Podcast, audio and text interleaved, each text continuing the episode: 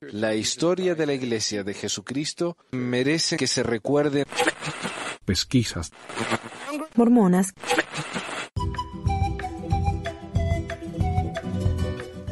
Bienvenidos a todos al episodio 380 del 18 de febrero de 2024 de Pesquisas Mormonas. Mi nombre es Manuel. Estamos esperando más gente acá para el panel que dijeron que iban a venir, así que me parece que va a ser un panel interesante. Y si no, va a ser un programa corto. Em, me preguntaban si el programa en vivo hoy. Sí, ¿sabes que yo dije que por ahí me, va a ser más fácil grabarlo? Pero en realidad no. Me di cuenta que no. Es más fácil hacerlo en vivo porque grabarlo me requiere eh, hacer la grabación, bajarlo, editarlo, volverlo a subir. Así lo hacemos en vivo, dejamos con, con errores y todo, está todo bien. Eh, lo que sí, como dije, los programas tal vez no vayan a ser tan largos y los voy a parar la, por la semana, tal vez no sean tan frecuentes. Pero acá estamos. Los domingos, si estoy en casa, lo vamos a hacer en vivo. ¿Por qué no?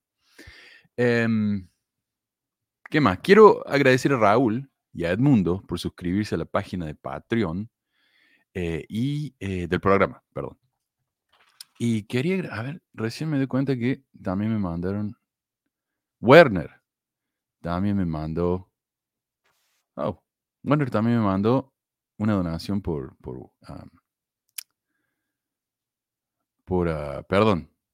¿Cómo se dice? No, es, Patreon también. Muchísimas gracias, Werner. Y me dice. Yo sigo mandando un mensaje, pero no lo veo. Ah, no la entiendo muy bien a Patreon. Disculpenme, pero bueno, acá está. Gracias, Werner. Gracias, Raúl y al mundo. Y los tres son ahora. Ah, perdón. Por el poder del sacerdocio y este quién es, les confiero el sacerdocio de la emuela a los tres y les pido que por favor usen su nuevo poder con juicio y prudencia. Acá lo tenemos a Coco. Hola, Coco. Bienvenido. Buenos días, buenos días, buenos días o buenas tardes hasta allá. Buenos días todavía. ¿A qué días? Son las 11 de la mañana. Pero acá hay gente todo el mundo, así que mira, en, España que ya es la noche. Eh, gracias por estar con nosotros, em, Coco. Mira, a ver, hoy dije que iba a ser un programa bien corto, entonces empecé a buscar noticias sobre la iglesia como para agregar, porque se me hizo demasiado corto, y ahora me parece que se me hizo, demasiado largo. Eh, me entusiasmé un poco. Pero, ¿qué iba a decir? ¿Sabes qué? Eh, y esto tiene un tiempito ya.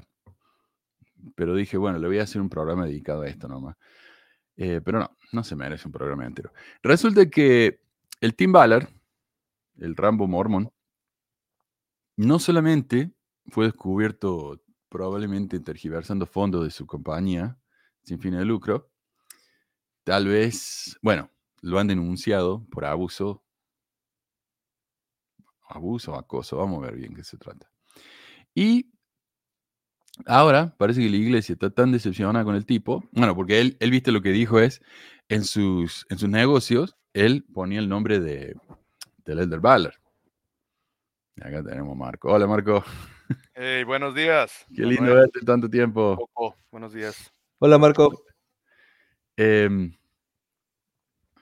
¿Qué estaba diciendo? Ah, claro. Entonces él empezó a pedir plata, ¿no? Para su, para su negocio usando el nombre del Elder Baller. Y el, y el Elder Baller no le gustó eso, parece, a la iglesia no le gustó eso, especialmente cuando se empezó a saber de la controversia del, del Team Baller. Entonces, ¿qué hicieron? Empezaron a lavarse las manos del Baller, empezaron a distanciarse, hasta que llegó el punto que dicen hoy, no sé si será cierto, que el Baller está excomulgado. Porque vos podés romper la ley de castidad en público, estafar a la gente en público, mentir en público, pero una vez cuando te metiste con el bolsillo de la iglesia, ahí ya no. Ahí se acabó. Y eso es lo que parece que le pasó a Timbala. Y la manera en que, en que descubrimos que el tipo está comulgado es muy interesante. Eh, dice, nuevos documentos judiciales presentados en una demanda contra Tim Ballard han revelado nuevos detalles sobre su posición en la Iglesia de Jesucristo. Ballard fue el fundador y director ejecutivo de Operation Underground, Underground Railroad, o OUR, una organización sin fines de lucro que busca combatir la trata de personas. Ballard se separó permanentemente de la organización después de que los empleados de OUR presentaran quejas internas acusándolo de conducta sexual inapropiada. Pero claro, Manuel, ¿por qué es tan malo con Tim Ballard? ¿No ves que él, él, llama la atención a un problema real? Claro, no, él, él, hace que este problema real se convierta más barato, ¿no? Él, él se aprovecha de este problema real. Ese es el problema. E- Esto es lo, lo peor. Tomar un problema real, un problema serio que afecta a niños y tratar de hacer dinero con eso, eso, no sé, a mí me da asco eso. Actualmente es acusado en cuatro demandas civiles. Tres de las cuatro demandas se centran en la presunta conducta sexual inapropiada de Ballard, según sus acusadoras. Ballard también es objeto de al menos siete investigaciones penales. Antes de que se presentaran las demandas civiles, la Iglesia Sud emitió una declaración citando traición y condenando a Ballard por su comportamiento moralmente inaceptable. ¿Y ¿Se acuerdan eso cuando la Iglesia le, le dio una, eh, la noticia o le mandó un comunicado a Vice, que es un medio de comunicación muy liberal, y dice, ¿cómo la iglesia le va, le va a compartir esto? Y Tim Ballard dice, no, no es verdad, no es verdad, porque a mí mi obispo no me dijo nada, entonces tiene que ser falso. Eh, bueno, resultó no ser falso. No solamente no fue falso, sino que la iglesia estaba muy enojada con este tipo. Mm, la declaración acusó a Ballard de utilizar indebidamente el nombre del presidente M. Russell Ballard para ventaja personal. Y aunque tienen el mismo apellido, siempre tienen que aclarar, no, están, no son parientes. En ese momento, M. Russell Ballard se desempeñaba como presidente interino del Quórum de los Doce Apóstoles. Y ahora falleció, como sabemos. Después de todo ese escándalo, viste que se armó, parece que el tipo no le dio más y falleció. Los demandantes dicen que Tim Ballard a veces usaba, oh, ya lo dije, no, ah, el nombre de M. Russell Ballard para justificar una conducta sexual, siempre y cuando se usara como parte de una técnica encubierta para salvar a los hijos de Dios. Entonces le decía a las mujeres, no, el presidente Ballard me dijo que esto está bien, no hay problema. Siempre y cuando, porque, mira, estamos ayudando a chicos. Entonces, romper un pecadito así no, no es tan grave, porque después de todo estamos haciendo un bien muy, muy, un bien mayor. Los demandantes dicen que Tim Ballard a veces, oh, ya lo dije, la demanda, eh, la demandante Celeste Boris, que solía trabajar como asistente ejecutivo de Tim Ballard, dijo que cree que Ballard fue excomulgado de la iglesia, en parte debido a los mensajes sexuales intercambiados entre Ballard y las operadoras encubiertas de OUR. Como parte de una presentación judicial reciente, los abogados de las mujeres adjuntaron 37 páginas de mensajes enviados entre Ballard y una mujer que actualmente solo usa el seudónimo JJ. Y, y lo busqué a ver si, ese, si, ese, si esa cosa estaba disponible. Y la verdad que sí. A ver, le, le voy a mostrar rapidito acá. Mm. Es el exhibit, que le dicen exhibit D. Esto fue presentado a la corte. Y son conversaciones entre JJ y Tim Ballard. Tim Ballard acá a la izquierda. Y es impresionante, o sea, lo, eh, lo sexualmente cargado que están estos mensajes. Ve, dice, por ejemplo, ella, eso fue divertido. Espera, ¿qué fue divertido? ¿Qué pasó? Fue de compras. Oh, muéstrame. ¿En serio? ¿No hay nadie cerca tuyo? No, para nada. Y dice, ok, te voy a dar un preview. Eh, y después hablan de que, ah, dice, mejor mándame una foto eh, sin la ropa. O sea, hace este tipo de cosas, ¿viste? Y esto, y eso es el, el, los primeros mensajes. Y esto sigue por 36 páginas más, así que imagínate. Eh, el, el, santo, ¿no? Increíble esto. A ver. Mm, A veces los mensajes son de naturaleza explícita, a veces filosofan sobre puntos de vista no tradicionales y críticas a la Iglesia Sur.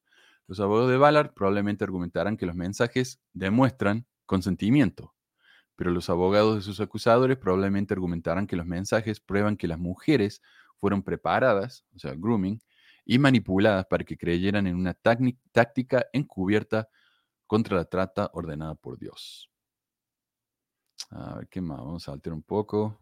Bueno, es que ahí también hay un problema porque, o sea, los mensajes de ese, de esa, de ese tipo entre dos adultos, dos personas adultas que no consienten ese tipo de, de, mensajes, que se entienden y todo eso, quizás no sea el problema, pero el problema ahí es la manipulación uh -huh. de Tim Ballard, de, de, de uh, manipular a personas que, bueno, a, este, a esas mujeres uh, con ese tipo de, de, cosas, ¿no? Esta es la manipulación de, él contra ellas. Ese es el, eso es el, el problema, lo, lo, asqueroso.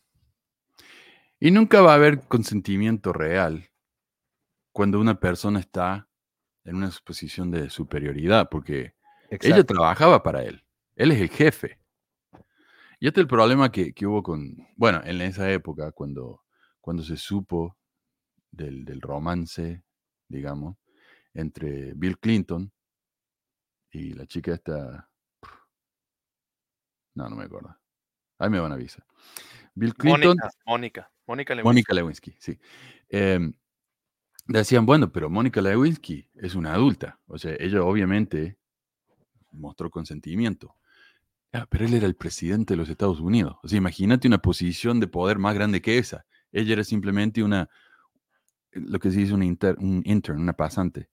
Y él era el presidente. Entonces no, no, no podemos hablar de realmente de una, de una relación. Es como el alcalde, el alcalde de Nabú. Claro, sí. El alcalde de, de Nabú aprovechándose de su popularidad y su cargo político para tener esposas celestiales. Mm, Ah, sí. Dice que le iban a hacer juicio a, a Russell Ballard. No creo. No, yo no escuché nada de eso. Pero él tenía, mm, y como ya mostré yo acá en el programa, tenía unos negocios muy, unos chanchullos, unos negocios muy turbios, el Ballard ese. Eh, bueno, los documentos judiciales también incluyen acusaciones de que Ballard era adicto al Xanax, Ambien y al alcohol.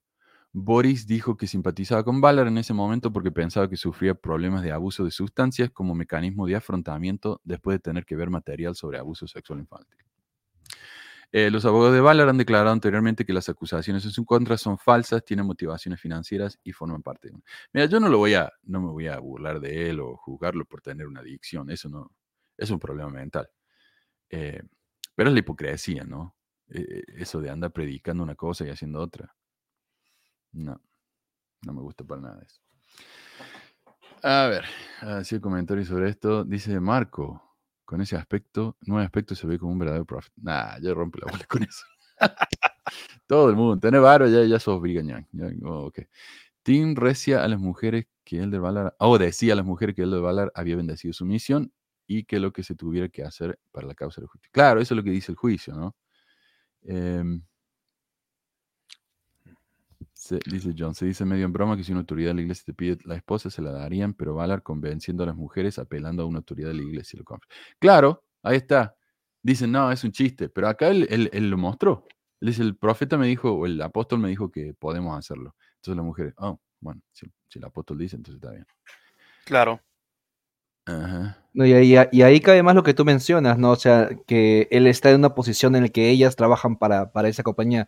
Entonces, hay, hay más este, capas de, manipulación ahí. O sea, está eso, está el, eh, rango de, entre comillas, el rango de superioridad, se podría decir que él tiene, pero también está este tipo de, de cosas, ¿no? Que él dice, no, mira, este, el Elder Barla me lo dijo, entonces está bien. Sí. Ahí dice, acá, acá en Brasil tenés algunos mormones que salieron de la iglesia y se convirtieron en católicos. Sí, tenemos unos famosos, acá con el que tenemos problemita católico. Eh, esta noticia, mira, esta es interesante. Esta noticia la, escuché en el programa ese que, que escucho yo, esta semana en Mormones, eh, que son todos mormones, súper fieles. Y a esta noticia le pusieron la carátula o el nombre, Mormones portándose mal. Imagínate, los mormones dijeron esto, así que fíjate. Dice Natalie Klein, miembro de la escuela de la Junta Escolar de Utah, cuestiona el género de atletas de secundaria. El artículo aborda, bueno, es largo, así que lo voy a resumir. El artículo aborda las polémicas acciones de Natalie Klein, miembro de la Junta de Educación del Estado de Utah. O sea, estos son los que hacen la regla para, para todos los maestros del, del Estado, quien señaló públicamente a un estudiante de secundaria, insinuando que la estudiante era transgénero sin evidencia alguna. Esto provocó amenazas y ataques hacia el estudiante en las redes sociales, a pesar de disculparse más tarde y eliminar la publicación, el daño ya estaba hecho, con el estudiante necesitando protección policial y el distrito escolar brindando seguridad adicional. O sea, claro, ella, ella pensó que, mira, qué, qué, qué espanto. Eh, hay una chica trans jugando con chicas de verdad en la escuela. Pero aquí hay una ley en Utah que eso no se puede hacer. O sea y ella debería saberlo porque ella está en la junta. Entonces, es una acusación al vicio, ¿viste? Nada más que para provocar eh, enojo. Porque aquí hay una gran cosa, mira los trans jugando en deportes del sexo opuesto, eso no se puede, eso es, injusto. Pero también, bueno, yo he visto las, las páginas de en Facebook ella, de ella y eh, los mensajes de de, de homofobia, de, de- de- o sea, de odio realmente son bastantes. Y creo que tú dijiste que ella pidió disculpas, pero en lo personal, de todo lo que he visto de ella, yo pienso que solamente pidió disculpas porque ahí se metió la policía. Porque ella no pidió disculpas por todo lo demás que ha escrito y, el- o sea, los mensajes realmente de odio y, y- y horribles realmente que, que ella ha puesto en contra de, de- de- de estudiantes transgénero, LGBTQ, ¿no? Todo eso. Ella se disculpó específicamente por este caso. No Exacto, por comentarios exacto. generales, sí. Eh, la publicación original de Klein apuntaba a un equipo de básquetbol femenino de una escuela secundaria, sugiriendo que una de las jugadoras no se le debería permitir jugar basándose en su identidad de género percibida. O sea, él ya dijo que la chica era trans y ni siquiera tenía idea si realmente lo era. La acusó en público. La sección de comentarios de la publicación se llenó de amenazas y lenguaje, lenguaje vulgar dirigido al estudiante e incluso algunos revelaron su identidad y escuela. O sea, eso es, ¿cómo se dice eso? Doxing. El artículo destaca la naturaleza problemática de las acciones de Klein, señalando que tiene un historial de publicaciones controvertidas en redes sociales, como decís vos, Coco, dirigidas a grupos marginados, especialmente la comunidad LGBTQ.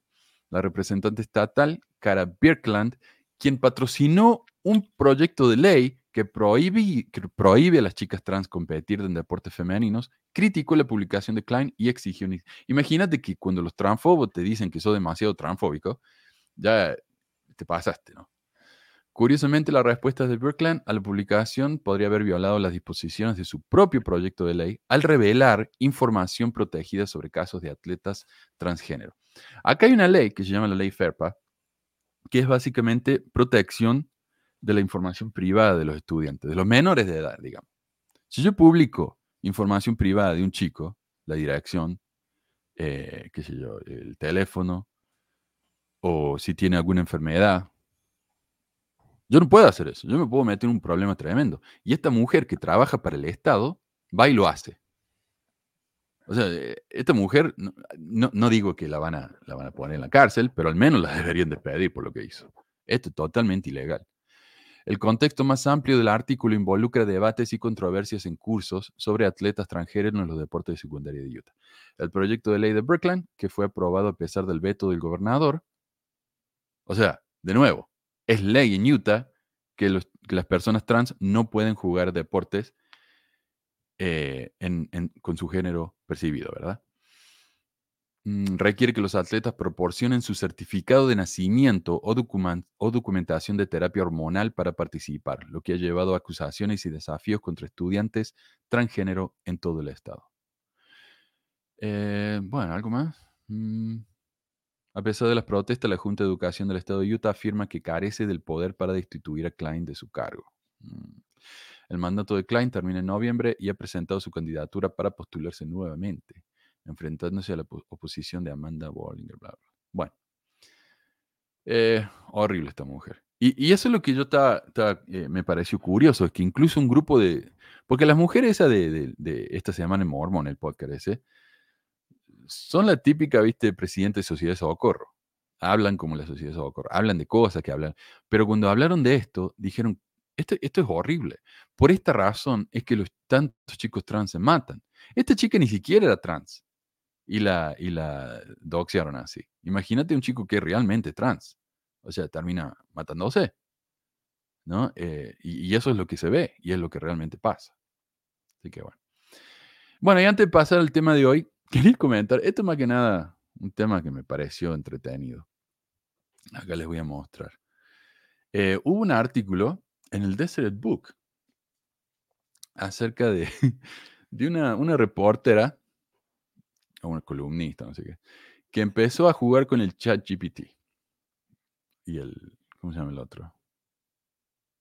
Ah, Mid Journey, que son AIs que hacen eh, generativos, o sea, hacen imágenes. Vos pones el texto y te hacen imagen. Dice, inspirándome en el reciente artículo del Texas Monthly, cómo luce un tejano según la AI, y en un carrete de Instagram que destaca la capacidad de la AI para generar una versión de una influencer de Utah, me propuse descubrir con qué precisión la inteligencia artificial podría representar una escena típica de la vida en Utah. Mi aventura con la AI comenzó en Midjourney, donde gasté 8 dólares y una tarde entera tratando de entender cómo usarlo. Resulta que Midjourney es un sistema complicado que requiere un entrenamiento intenso para dominarlo, por lo que mis 8 dólares y mis 4 horas produjeron imágenes que descubriría como de, como de ensueño. Cuando ingresé el mensaje, muéstrame un yuteño, por ejemplo, me dieron una especie de criatura mitad hombre, mitad bestia, rodeado de linternas que descendían del cielo. Otras imágenes eran igualmente extrañas. O sea, vos le pones a mi journey, muéstrame la, foto de un yuteño y te sale con esto. Eh, ¿Qué es eso, por Dios? Eh, Dice, Mid Journey parece tener algo real en el paisaje de rocas rojas del sur de Utah. Quiero decir, todos lo hacemos, pero la mayoría de nosotros no vivimos nuestra vida sentados en un sillón debajo de Delicate Arch tallando una flauta. Ahí está el, hipster. Y le voy a mostrar el Delicate Arch, que es como el símbolo de Utah. Eh, acá Utah tiene, la, verdad, el, paisaje de Utah es impresionante. Gente viene de todo el mundo a ver esto. Eh, tenemos muchos parques nacionales. Eh, y, y este es como, en la licencia de, de, de los coches, hay tres tipos de licencia que puedes tener. Y esta es una, es la, el Delicate Arch, el arco delicado, ¿no? Eh, que es simbólico esto ya. Eh, bueno. A ver, siguiendo. Dice, Mid Journey parece tener algo real. Ah, ya lo dije. Mira, ahí está el pobre tipo tallando una flauta en, el Arch. Eh, intenté acercarme a mi propia realidad, incluyendo mamá en el mensaje, y si bien el resultado parecía más cercano a lo que uno podría ver en el feed de Instagram de una influencer de Utah, todavía no estaba realmente dentro de mi ámbito vivido, principalmente porque nunca, dice, nunca caminé, hice una caminata mientras caminaba con un bebé. Ahí está. Caminando por los parques nacionales con un bebé. Yo sí, yo lo veo todo el tiempo eso no sé.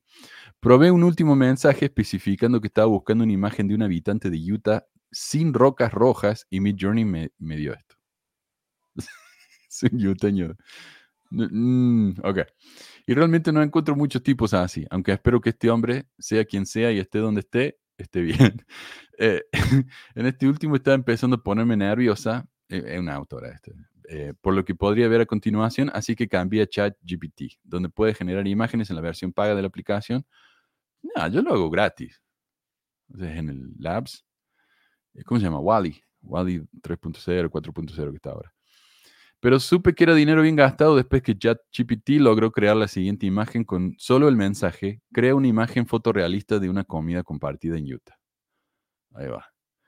Y esto sí se ve muy realista, porque la casa, típica casa de la, gente clase media de Utah, toda la comida ahí en la mesa, los ollas en la mesa, ponen todo directamente ahí, ¿no? Dice, esta es una fiesta que se parece a esta. De hecho, he estado en muchas fiestas parecidas a esta. Estoy en una de estas al menos una vez al verano. A ver, ¿qué más? Em, entonces le pedí a ChatGPT que me mostrara una comida compartida en el interior. Y esto es lo que obtuve. eh, esto es típico. No sé cómo son allá, pero acá tenés las mesas, no son tantas, ¿no? Pero hay mesas así, en diagonal, y una mesa cruzada con la comida. Y uno va y se sirve solo. Sí, es un estilo buffet, buffet este, social, así. Y vos ves la comida que es típico, mira. No veo una ensalada ni, ni, ni cagate, mira. Eh, Creo que es de suma importancia que mi mensaje no mencionara la naturaleza del edificio en el que se llevará. Claro, no le dijo, tiene que ser en una capilla mormona. Simplemente dijo, gente en Utah adentro. Y mira, le puso el típico piso de, de básquet, en el gimnasio, falta el, falta el aro allá, ¿no? Pero muy, muy acertado. Mira, incluso la, la alfombra en las paredes. ¿Allá hay alfombra en las paredes? Yo no sé si hay acá. Sí, en algunas capillas sí, sí hay, aunque después las empezaron a quitar. Sí, son horribles porquerías. Em, yo estuve en la escuela donde teníamos alfombra en la pared, qué cosa fea. Eh, pedí ver la comida que uno podría esperar comer en este almuerzo compartido. Y aparte del montón de palitos de zanahoria, la comida se parecía a todos los almuerzos que he comido después de un funeral, preparados y servidos por la sociedad de Socorro. Sí, porque, como digo, esa parte no se ve. Pero esto sí, esto es gelatina. Y a los mormones le hacen burla de que la comida típica de Utah es la gelatina. Y otro que se llaman las papas de funeral, ya vamos a hablar de eso. Eh, pedí un primer plano de la comida que parecía repugnante y deliciosa. Eh, por esto, dice, porque no le, le asco el color verde y las protuberancias. Pero esto, de nuevo, es gelatina, con malvadisco, ¿no? Marshmallows derretidos. Así que, no sé, esto se ve buenísimo para mí. Eh, tal vez que el pancito. Mm, pero muy perfecta que fuera la representación de la comida compartida, sentí que faltaba algo. Me tomó unos minutos darme cuenta de lo que era. Hordas de niños corriendo salvajemente por los pasillos. Entonces pedí algo. ¿no? Y después dicen, ah, mira, países que están bailando. Y sí, estos dos países que están haciendo una baila de, un baile de country, no sé. Entonces le dice, eh, bueno, pidió de nuevo y salió con esto. y, dice, presten atención a los padres aterrorizados allá atrás. Eh, y la cara de los chicos, mira, eh, mira eso. y, y dice, no, tenía una cruz. No puede tener cruz. Entonces le aclaré, no puede tener una cruz. Entonces, ¿qué hizo? Le dio una cruz más grande. Eh, pero dice, bueno, poneme esos chicos ahora adentro de la escena. Y entonces salió, salió con él. dice, no, eso parece una cancha de fútbol. Los mormones no juegan fútbol, juegan básquet. Entonces ahí, ahí la arreglo. ahí está, perfecto. Aunque la bandera tiene como 200 estrellas, ¿no? Pero ya se parece, eso es más parecido a lo que una verdadera escena. Ahí está, ahí está más, más parecido. Qué locura. Eh, bueno, no sé, me pareció gracioso eso, pero digo, como para terminar con un buen humor después de esa noticia horrible. ah, y quería mostrar, estas son las, pucha, las, las agarré. Estas son las papas de funeral. Mm. Esto. Y es muy típico de Utah. O sea, yo escucho, por ejemplo, los, podcasts de, de religión, ¿no? Cuando vienen acá a Utah, dicen, oh, las, las papas de funeral son lo mejor. Acá hay algo que se llama los casseroles, casseroles. Casseroles. Que sería, pone un montón de gilada ahí en la, en la, eh, en una olla, lo que sea, en una sartén. No, ¿cómo se llama esto? Pan, no sé. Una charola. Una charola. Una charola para hornear. Una bandeja, claro, una charola. Bandeja, charola para hornear. Y la, la manda al horno y la deja hornear por una hora y sale con esto. Y sí, siempre tienen sopa, viste, o caldos, no sé. Eh, y esas son las cacerolas, muy, muy típicas de acá.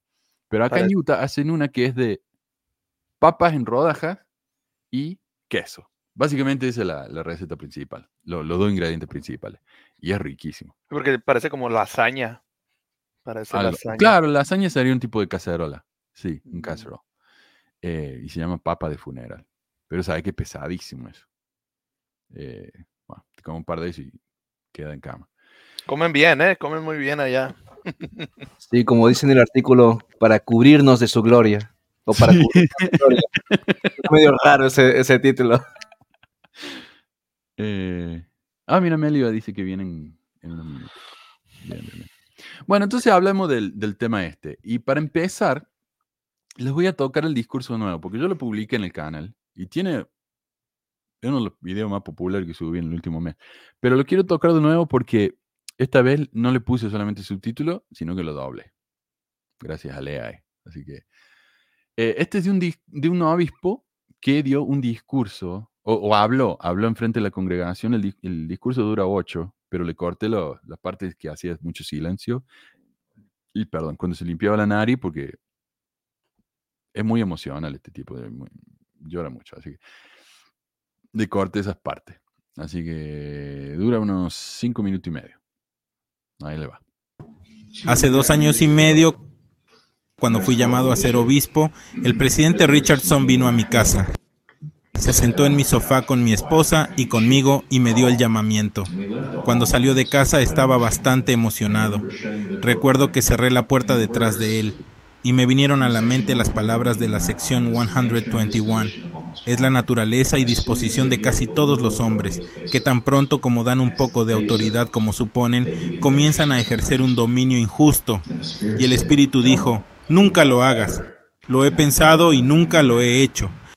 Al hablar con el hermano Tess esta mañana, saben que la palabra Israel significa nosotros que luchamos con Dios. Quiero contarles sobre una lucha que tuve. Ernest Hemingway dijo una vez, lo más doloroso es perderse en el proceso de amar demasiado a algo o a alguien y olvidar que también eres especial. Le debo a mi familia del barrio, aquí enfrente mío, he pedido ser relevado. No por causa de algún pecado, no porque esté ocultando algo en lo absoluto. Solo hay algunas cosas que se me ha requerido hacer y que personalmente no puedo soportar moralmente. No puedo. Por lo tanto, necesito renunciar por mi bienestar y el de mi familia. No ha sido fácil, pero siento que en muchos sentidos estoy fallándole al barrio. a ver, quiero aclarar una, quiero aclarar una cosita. Ahí él dice, tengo que renunciar porque se me ha pedido que haga ciertas cosas con las que no estoy moralmente eh, cómodo, digamos. No me siento moralmente bien haciéndolas. Y ya vamos a ver después cómo hay ciertos mormones que dicen, ah, pero no renunció la iglesia, renunció al, al llamamiento. Bueno, ahí está diciendo que tal vez no. Sé que esto es difícil de entender, pero tengo que ser fiel a mis sentimientos. He estado enojado todos los domingos. La gente me mira y dice, algo está mal, no puedo hacerles eso, no lo haré, porque eso se convierte en ira y amargura. He escrito algunas cosas, si está bien, si pudiera compartir mis pensamientos. A veces debido a la cultura de la iglesia, sentimos que no debemos rechazar o alejarnos de un llamamiento. Ojalá hubiera sabido que estaba bien decirme a mí mismo, no estoy bien, no soy tan fuerte como pensaba. Buscar la excelencia es importante, esa es mi vida buscar la excelencia, hacer más, ser exitoso. Es mucho más importante saber que estás bien y no he estado bien. Este llamamiento es tan difícil. Tienes que guardártelo todo, se acumula y es agotador. Es brutal. Yo tuve buenos padres, pero ojalá me hubieran dicho que era suficiente. Nunca lo hicieron. Otra cosita, cuando él dice yo tuve buenos padres, en realidad en inglés él dice no tuve buenos padres. Yo lo entendí mal. Pero dice, ¿por qué no tuve buenos padres? Porque él dice, mis padres solamente me decían que yo era bueno si hacía cosas buenas. Si yo no, entonces yo no era bueno, no era digno. Eh, y ese es un mensaje horrible para un chico. Y él, y él después lo dice acá, no, todos ustedes son suficientes. Todos ustedes. Porque, mira, yo que trabajo con adolescentes ahora, eso, pobre chico. Eh, cuando un chico se porta mal, cuando un chico no hace la tarea, cuando un chico empieza a, pelear, ¿por qué está haciendo eso? Porque estos chicos tienen alguna inseguridad tremenda y esa es su manera de lidiar con eso. Eh, entonces, en lugar de decir, ves, soy un mal chico porque no hiciste esto, no hiciste lo otro, decir, no, flaco, tratar de convencer a los chicos que son suficientes, que no necesitan andar demostrándole a todo el mundo. Mi hijo, por ejemplo, mi hijo es el payaso de la clase, por su inseguridad, porque él siempre está tratando de mostrar que él es gracioso, que él es interesante, no sé, ¿no? Y es triste, es triste. Entonces, tratar de convencer a los chicos a una edad tan, tan complicada que son suficientes. Entonces tal vez vamos a tener, dejar de, tener tanta división, tantas peleas, tantas discusiones, tanta, tanta inseguridad, tanta depresión. ¿No? Mira lo que está pasando con, con, los medios sociales ahora con Instagram. Los chicos en mi clase no pueden dejar de revisar su Instagram y su TikTok constantemente. ¿Y qué ven? Glamour shots. Chicas, viste, todas con, con su, con su ah, maquillaje y son todas bonitas y los chicos son todos talentosos. Y ven eso constantemente y ¿qué van a pensar? Yo no soy lo suficientemente bueno. Y ese es el mensaje que este hombre está diciendo. En vez de decirle a los chicos, ustedes no son lo suficientemente buenos porque hicieron cosas malas, decirles, no, ustedes son lo suficientemente buenos. Dejen de tratar de ser quienes no son. Y ese es el mensaje que nos da la iglesia. El hombre natural es enemigo de Dios. Dejen de ser quienes son y conviértense en alguien diferente en este modelo que nosotros les estamos ofreciendo. Eso es lo que nos dice la iglesia. ¿Ok? Eh, y dijo algo más que iba a comentar. Eh, yo sé, yo sé que muchos me van a decir, ah, pero Manuel, él dice que los obispos se lo guardan. Muchos obispos cuentan todo. No todos. Muchos obispos sí, pero no todos. Y vamos a hablar más de eso también. Los que se lo toman en serio. ¿Ves? Él dijo ahí, eh, yo siempre buscaba más éxito. Y no está hablando necesariamente de éxito económico, sino de hacer más, hacer más. Yo quiero ser el mejor, no quiero simplemente ser un buen obispo, quiero ser el mejor obispo porque quiero que esta gente tenga lo que necesita de mí, reciba lo que necesita de mí. Y es ponerse una presión encima que es demasiado. Y yo a veces tiendo a hacer eso, o sea, no, no puedo simplemente armar una lección, tiene que ser una lección con video, con una actividad, con, con, eh, con una transición interesante, con esto y lo otro y lo otro. Y una lección que me podría llevar media hora en planear me lleva tres horas. E- Entonces, después ando todo estresado y, mal. Y digo, bueno, a veces uno tiene que hacer lo que puede hacer, o sea, tampoco es para tanto, ¿viste? Pero bueno, ese es el mensaje que está dando acá, quería aclarar eso. Si valía o no, todo dependía de cómo actuaba. No somos amados por lo que hacemos o por lo que vamos a hacer. Somos amados por lo que somos, no en una expectativa, sino en quienes somos. Y sentir amor por ti, por lo que eres, es el tipo de amor más sagrado. Es un don que tenemos la oportunidad de darnos a nosotros mismos. Si pudiera decir una cosa más sobre los jóvenes, porque ellos son la razón por la que me quedé tanto tiempo. Los amo. Si alguna vez hay injusticia en el mundo, hombres y mujeres jóvenes, jóvenes, no hay muchos aquí, pero escuchen. Si alguna vez hay injusticia en el mundo, luchemos contra ella. Si alguna vez hay una bully en alguna parte, enfréntenlo. Y si alguna vez tienen algo que decir, díganlo. No teman, desháganse del miedo. Y si no quieren hacerlo, está bien, aún eres suficiente. En lugar de juzgar, elijan la compasión. En lugar de división, vean que todos viven una vida diferente. Y recuerda, tal vez lo diga como alma, y recuerda, recuerda, si tú eres suficiente, todos los demás también lo son. Estás redimido.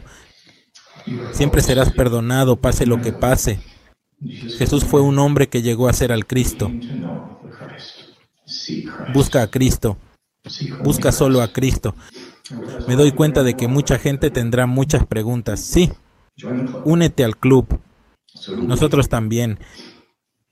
Esto no ha sido fácil para mi familia, no ha sido nada fácil. No ha sido fácil para nadie. Esto no va a seguir siendo fácil. Queremos que sepan que los amamos. Le dije a Jeff esta mañana que si nos llaman para trabajar en tornados, seguiré viajando con él. Simplemente no voy a usar esa tonta camisa. Sé que el hermano Bailey se ha preparado bastante para la próxima hora, así que me sentaré. Es muy difícil para mí. Sé que es difícil para ustedes, pero sé que es lo correcto. Alguien más adecuado hará el trabajo. Dicho esto, cerremos la reunión. Bueno, esa es básicamente la idea, ¿no? Y quiero leer algunos comentarios que me dejaron. Dice, ah, quiero felicitar a Elkin. Dice, hoy acabo de renunciar a la iglesia después de 40 años. Felicitaciones, Elkin. Eh, dice Daniel, lo dejaron hablar. Y sí, lo dejaron hablar porque él es el obispo. ¿Viste? Ahí, ahí ya no, no le queda otra. De Es seguro no había ninguna autoridad destaca, ¿no? Claro. Aunque él ya había hablado, dice, con el presidente de esta que le había avisado lo que iba a hacer. Sí, Hola, Meli. usualmente, usualmente cuando alguien dice, oh, hola, Meli. Hola, hola. Sí, porque usualmente cuando alguien, empieza a decir otra cosa que no viene al caso en la reunión, es el obispo que se para y dice, hermano, este, ya, ya, ¿no? Pero aquí, ¿quién lo va a callar? O te ponen la notita, ¿no? El papelito. Dice Adriana, nunca vamos a ser perfectos, estamos bien como somos, solo hay que sacar esa porquería su de la cabeza. Es importante, me parece a mí, tratar de mejorarnos, ser la mejor versión de uno mismo, ¿verdad? Y eso es lo que me gusta a mí de, hay un pastor muy famoso de la, de la iglesia, de la comunidad de Cristo, que él es ateo. Y muy curioso que, haya un pastor ateo. Entonces, ¿cómo puedes hacer eso? O sea, no crees en Dios. Bueno, yo creo en Dios, pero a mi manera. Para mí, Dios es la mejor versión de mí mismo. O sea, es la meta que yo quiero llegar eh, y voy a trabajar toda mi vida para llegar a eso. Lo cual me parece una meta realista, porque ¿qué nos dice la iglesia? Que tenemos que llegar a ser como Dios. ¿Verdad? Porque Jesucristo fue como Dios, entonces nosotros podemos ser como Dios. Eh, y es una meta tan inalcanzable que e- e- es como el, el- el mito griego este de, de- del héroe que tenía que levantar la roca en la montaña constantemente. Ese era su, su castigo eterno. Y lle- llevaba la roca hasta arriba, Sísifo. bajaba. Es ¿Perdón? el mito de Sísifo. Sí, sí, sí, Ese que estás sí. platicando. Sísifo, sí. Y, y bajaba. Entonces él subía, la roca bajaba. Él subía y pasó la eternidad así. Eso es lo que quiere la iglesia que hagamos. Nunca vamos a progresar así, porque es imposible ser perfecto. ¿No? Entonces, claro, de- decir, pero Manuel, todos podemos ser mejor. Es verdad. Podemos ser mejor, podemos mejorar, podemos trabajar en eso. Pero dejemos de pensar que tenemos que ser perfectos, que tenemos que encajar en el molde. Eh, y no solamente la iglesia es eso, como digo, los medios sociales han llegado a que los chicos piensen así y, y causan tremenda cantidad de depresión y ansiedad. Dice Juan, yo ya no voy, pero quiero, no quiero ver la cara del obispo al solicitar mi excomunión. Eh, se puede hacer por carta, Juana. Si vas a pesquisamormones.com o pesmor.com, yo tengo ahí las instrucciones de cómo borrar el nombre de la iglesia. Así que te invito a que Yo, yo tengo que algo que decir, hermano. Miren, la iglesia nos ha enseñado, nos enseñó principios y valores altos, buenos para muchos, pero que ella misma no cumplió, ni cumple hasta la fecha. Eh, la diferencia está en que nosotros, ah, cuando no cumplíamos en esas cosas, en esos principios o valores, eh, éramos juzgados y nunca nos íbamos a sentir suficientes. Nunca piensen por un momento que, que el que quiere progresar en la iglesia siempre se topa con, con una barra invisible de me siento insuficiente o no logro, no logro alcanzar lo que, lo que se me requiere. Es- ese es el círculo vicioso porque alcanzas otras cosas tal vez y, y después falles en algo y te sientes mal, te sientes miserable o todo eso. Y bueno, nunca te sientes suficiente, pero mientras que la iglesia eh, también está en ese mismo rubro de que no cumplen esos principios y valores, pero la iglesia como organización no acepta ser medida con la misma vara, con la misma vara que mide a los miembros. Entonces, y muchos dirán, no, pues, pero ¿quién es la iglesia? Porque ya ven la famosísima frase de la iglesia es perfecta, pero los miembros no. ¿Quién es la iglesia? Pues la iglesia son, para mí, para mí, como utilizo el término iglesia ahora, es el cuerpo gobernante, el- las esferas altas, ¿verdad? Los apóstoles, el profeta y la- los 70 autoridades de área. Yo les llamo a esos la iglesia, el cuerpo gobernante. de- ellos tienen la principal culpa porque ellos están en los, en los altos cargos, pero todos los miembros de abajo también son parte de la iglesia. Pero así como te mencionan eso de que la iglesia es perfecta, habla de su historia, su doctrina y sus líderes principales. Para mí eso es, el, es como la iglesia, cuando yo digo la iglesia. No, no, ellos tres, la historia de la iglesia, su, su, su estructura actual y sus líderes, su doctrina, no aceptan ser juzgados y medidos con la misma vara con la que miden a los miembros. Claro, porque la iglesia no pide perdón, no reconoce sus errores, miente abiertamente y no se disculpa. Nunca. a- a- el- los cinco pasos del arrepentimiento que cada rato enseñan a los miembros, la iglesia no lo hace. Exacto. Es, y, y como dicen acá, es el perfeccionamiento, el perfeccionismo tóxico. Llegar a ser lo que nunca vamos a llegar a ser. Si Carmelo, aun cuando pensaba que estaba haciendo todo bien, me acuerdo escuchar líderes diciendo que se ponían a meditar y orar para que Dios les mostrara algo que estaban haciendo mal para así arrepentirse. Yo lo que escuché es que, ¿cómo podemos nosotros esperar llegar al cielo cuando el cielo va a estar lleno de gente como Moisés y Abraham y José Smith, gente que dieron todo? ¿Qué dimos nosotros? O sea, fuimos a la capilla y leímos, no es suficiente. O sea, ¿qué más vamos a hacer? Y sí, no sé si iban a decir algo. Sí, yo, este, ahorita que los escuchaba hablando sobre la, la iglesia y el perfeccionismo y esto, pienso que algo que también ha fomentado, como dices, la iglesia, yo también cuando hablo de la iglesia pienso en, en como dice, el cuerpo gobernante, en su doctrina, así, en los que han sido sus profetas, ¿no? Pero, pues hay alguno que otro miembro que ya se la creyó. Y algo que creo que la iglesia vende y, y se la creen muchos es que si te va bien económicamente, o te tiene que ir bien económicamente para que se note, eso es muy, muy protestante el asunto, ¿no? Pero así como el, el reino de Dios se nota cuando hay dinero.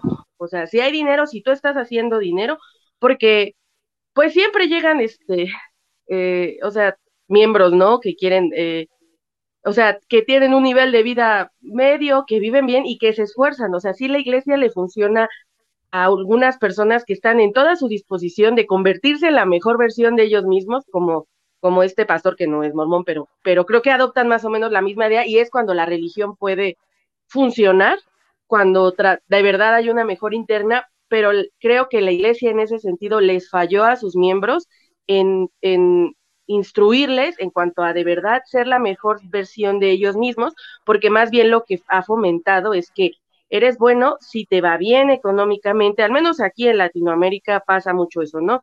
O sea, si va bien, ah, está, está siendo bendecido. Este, y son los que son escogidos, pues los que buscan, ¿no? Que sean obispos y que sean líderes con el pretexto de la, de la autosuficiencia, pero realmente es este, yo creo que es una imagen que quieren proyectar porque los miembros, para que los miembros den sus diezmos, ¿no? No, no sé si me explique. No, sí, sí, sí. A ver, ¿qué dice Adriana? Sí, Manu, ser la mejor versión, sí, pero tenemos errores, no castigarnos. Y él habla de eso más adelante. Eh, ¿Cometiste un error? Bueno, en vez de castigarte, trabaja en eso y mejora. Eh, acá Francisco dice, la iglesia son los miembros. Debería ser, ¿no? Porque se llama la iglesia de Jesucristo de los santos de los últimos días. Pero en cuanto alguien se chumó, que nosotros lo aclaramos, mira, este miembro, que es un miembro prominente de la iglesia, hizo esto. Ah, bueno, la iglesia es perfecta, los miembros no. Pero para, los miembros son la iglesia. Entonces decidite, diría yo. ¿No? Eh, dale. No, disculpa interrumpirte. En, términos, en términos así muy, muy generales, sí puedes, puedes decir que la iglesia son los miembros, pero en términos específicos, la iglesia no, no son los miembros, sino el cuerpo gobernante y su doctrina que ellos traen y la historia de la iglesia. Pero, ¿por qué no? Por ejemplo, uh, el templo. Tú puedes entrar al templo cuando tú quieres. El templo es tuyo como miembro. O sea, no puedes hacerlo. Tú mm. tienes que seguir un, un lineamiento, pero un profeta, un apóstol, ¿puede entrar al templo cuando él quiera? Sí, él sí puede hacerlo cuando él quiere. Hay privilegios, hay, hay escalafones, hay divisiones, subdivisiones, eh, eh, segregación, tanto por pues, la economía o lo que tú quieras, pero en cierta forma tú no eres dueño de nada de ahí. Es el cuerpo gobernante que está en Utah. Esos líderes, ellos son los que son los, los que saben, y a veces ni siquiera ellos. Por ahí hasta hay teorías oscuras de que hay un grupo detrás de ellos económico y quién sabe, ¿verdad? No sé, pero, pero tú no puedes, el templo no es tuyo. Y hay miembros ilusos que creen que sí, que, ah, sí, el templo, mira, ahí está el templo, la casa del Señor donde tú puedes llegar y, y realmente no es así. Ah, sí, sí, sí. Ah, e, esto me parece tan ridículo. Es algo que uno dice cuando le conviene. Y cuando no le conviene, dice, no, los miembros no son la iglesia. E, es, tan... Mm. Estoy viendo acá, todos los sitios que busco, sitios legales, me dicen, la iglesia es una corporación, corporation soul, ¿cómo se dice? Una corporación única, que tiene un solo dueño. Em, déjame que te muestre acá. Mm, ok. La Iglesia de Jesucristo de los Santos Días opera como una corporación de Utah, SOL, única, autoridad para tener y eh, mantener la propiedad está en un solo hombre, que es la corporación. Como tal, él ejecuta todos los instrumentos en, ah, por parte de la corporación. El obispo presidente, como el eh, presidente de la corporación del presidente obispo, puede adquirir, mantener, donar o, eh, no sé, manejar la, eh, la propiedad sin aprobación de los otros miembros. Bueno, ya así. Eh, entonces, ok, la iglesia es... Y después me dice acá, mira, la Real Academia Española dice que la iglesia es un grupo de personas reunidas por una fe en común, aunque fe no lleva tilde. Pero veamos, aquí está. Iglesia, Congregación de los fieles cristianos en virtud del bautismo. Dos, conjunto del clero, del clero. Y pueblo de un país donde el cristianismo tiene adeptos. Estado eclesiástico que comprende todos los ordenados. Gobierno eclesiástico general. Así que, claro, me diste la primera definición, te olvidaste las otras nueve. sí, tiene diferentes, tiene diferentes definiciones. Por eso te digo, o sea, en lo, en, lo en lo romántico de la palabra y lo que nosotros esperamos, incluso la Biblia lo dice, que la iglesia pues es un cuerpo, ¿no? Y en el cuerpo están los miembros. Pero en, en lo estricto, en lo estricto de la palabra y a la, a la hora de la práctica, tú la misma iglesia lo dice, la iglesia mormona lo dice, los miembros son perfectos, pero la iglesia perdón, la iglesia es perfecta, pero los miembros no. Ahí hace una división. Pero para los mormones o los líderes de la iglesia mormona, lo que ellos quieren decir es que iglesia es sinónimo a Dios. Ellos, es el término, la iglesia es Dios. Exacto. Y, Dios es perfecto, la iglesia es perfecta y sus miembros no son perfectos. Entonces, desde ahí estamos mal porque ya la iglesia se separa de los miembros cuando la iglesia deberían ser esos hombres imperfectos también Ah, y juzga o, pone estándares bien altos que los miembros están batallando en cumplir, como este obispo está sufriendo por, por cargar con esas, eh, todas esas injusticias, y nunca eres suficiente para ellos. Y cuando la iglesia, o sea, la iglesia esa que dicen que es perfecta, comete en general, el cuerpo gobernante, los apóstoles, profetas y su historia y todo, son exhibidos con cuestiones inmorales, eh, ilegales, y contradictorias. Cuando ellos son exhibidos por esas cosas, ellos no, no, no, no, no son medidos con esa misma vara, pues. De estos los cinco pasos del arrepentimiento. Eh, hace unos días miré un video de unas, de unas chicas de, de, color afroamericanas que ellas querían, lo único que le pedían a la iglesia era que se disculpara, que se disculpara por el racismo que había, que había hecho durante 100 años. Ellas querían una disculpa oficial de la iglesia. Y la iglesia pero dice Ox que la iglesia no se disculpa. Ahí está, entonces, pero también dicen en los ensayos que, que, que, que esas tradiciones, uh, tradiciones le dicen, eh, pues no saben de dónde surgieron y más o menos como que ahí aceptan que estuvo mal, pues, que fue por la cultura racial. Pero, sin embargo, aunque ellos saben que estuvo mal, y he hablado con apologistas que reconocen que sí estuvo mal, cuando saben que estuvo mal, no están dispuestos a disculparse por eso. Sí. Y sabes qué, Marco, ahorita que, que estaba algo que a mí personalmente me costó mucho cuando dejé la iglesia, creo que es justo esto que mencionaste, que la iglesia pasa como si fuera Dios, como si fuera la misma divinidad. Nos lo, nos lo refuerzan tanto que, o sea, yo, por ejemplo, cuando yo primero, o sea, ya he platicado, pero yo primero dejé la iglesia porque, o sea, me di cuenta, ¿no? Que no iba a ser feliz ahí y después vino todo el conocimiento de, ah, qué bueno que la dejé porque todo esto era falso, ¿no? Este, pero, pero ese inter, antes de encontrar la, la realidad sobre la iglesia, qué difícil fue, porque ah, era como estar jugando en mi cabeza todo el tiempo. Yo me, eh, o sea, hice mucho trabajo de conversión personal, ¿no?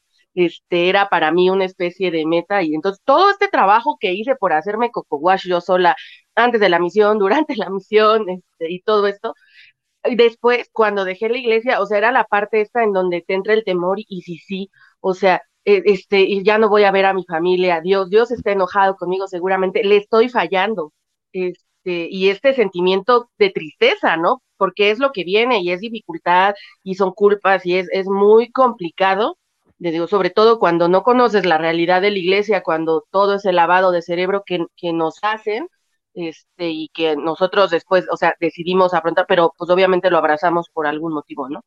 Este, pero bueno, eso creo que es de las partes más dolorosas al dejar este, justamente la iglesia y por lo que muchos ni siquiera, porque es la forma en la que te enseñan a ni siquiera cuestionarla, porque ¿cómo voy a cuestionar a Dios? No, claro. La otra cosa que... Oh, perdón, dale. La otra cosa que quería decir, discúlpame no que te interrumpa también, pero, no, pero la otra cosa que quería agregar era que no sé si es psicología o un fenómeno social, no sé cómo se le llamaría, no, no, no, no sé el término correcto, pero a mucha gente, por ejemplo, que escucha ese tipo de noticias de que el obispo este, renunció o, o una persona, este, un familiar o alguien dijo, ya no quiero estar en la iglesia, renuncia a la iglesia o algo así no sé si es, como la reacción entre los miembros se me hace que es así como, wow, mira lo que dijo, no, es, es este, perdió la fe, no leyó lo suficiente, no, este, no creyó bien, no leyó las escrituras, siempre hay algo que quiso pecar o, o, algo, ¿no? Algo así. Pero en realidad, hay, eso, eh, cuando gente dice ese tipo de cosas, como el obispo que sale y, y dice esos sentimientos que él ha tenido por mucho tiempo, realmente eso indica que hay mucha, mucha gente que se siente igual, que tiene esos sentimientos, que tiene esas dudas y que no sabe qué hacer. Y están en la iglesia por años. Y, no, no, como que no ven una escapatoria o a veces, este, como se puede decir, se, se autocuestionan, se este, negocian con su propia, sus propias memorias, recuerdos, pensamientos y todo eso para poder quedarse. Y eso también es, es un poco triste porque es, es difícil, aun cuando uno sale de la iglesia es difícil. Uh, autoconvencerse, por así decirlo, o, realmente convencerse de que, bueno, no, no, es, está bien que me haya salido, ¿no? porque, porque sí es difícil. Hay mucha, mucha gente que tiene ese tipo de pensamientos y esos sentimientos de, que ya no, o sea, ya no quieren estar ahí. Ah, sí. Eh, quiero mostrar acá. Eh, cuando lo obispo este publiqué yo el video en el canal, alguien comentó, un Josué 69, uh, 14. Él no está renunciando a la iglesia, sino al llamado de obispo, que sí es un llamamiento de mucha madurez espiritual y fortaleza, ya que un obispo no recibe ninguna remuneración por su servicio. El obispo trabaja, vela a la vez por su familia y su vez vela por la comunidad que se le ha encomendado. Por eso es muy importante dentro de la Iglesia Sud sostener a nuestros líderes. Yo entiendo por mucho lo que él está pasando, pero he de conocer a obispos que dejaron su llamamiento por la carga que se siente y luego pasando los años se les vuelve a llamar y lo aceptan y nuevamente lo asumen con una fe inquebrantable, como así le sucedió al apóstol Pedro en su llamado como apóstol. Entonces, básicamente él está diciendo, bueno, sí, renunció del llamamiento, no de la iglesia, y probablemente va a volver y va a ser un muy buen obispo. Ahora, ¿qué pasa si no vuelve y son buenos obispos? Bueno, hay obispos que también se van de la iglesia por años, algunos regresan como el papá de mi mejor amigo y otros no, otros son excomulgados por malversación de fondos, etc. Hay de todo en la viña del Señor. Es normal que sucedan estas cosas y que se hable al respecto. Solo es el tema de la exposición lo que se puede malinterpretar. De nuevo, él se fue del llamamiento, no de la iglesia. Y cada uno sacar de un desahogue algo malo. ¿Cuántas veces me he quebrado por algunas pruebas difíciles, pero no he salvado? Entonces, bueno, entonces un obispo se va porque se va del, del llamamiento porque es muy duro, pero a veces vuelve y mejor que antes. O eh, si no vuelve, es probablemente por malversación de fondo o porque hizo algo malo. Y es tan típico eso. O sea, él mismo lo clarifica en la entrevista que hizo, la que vamos a hablar hoy, eh, que él hizo ese video justamente porque sabía que si no lo hacía, la gente iba a asumir lo peor de él.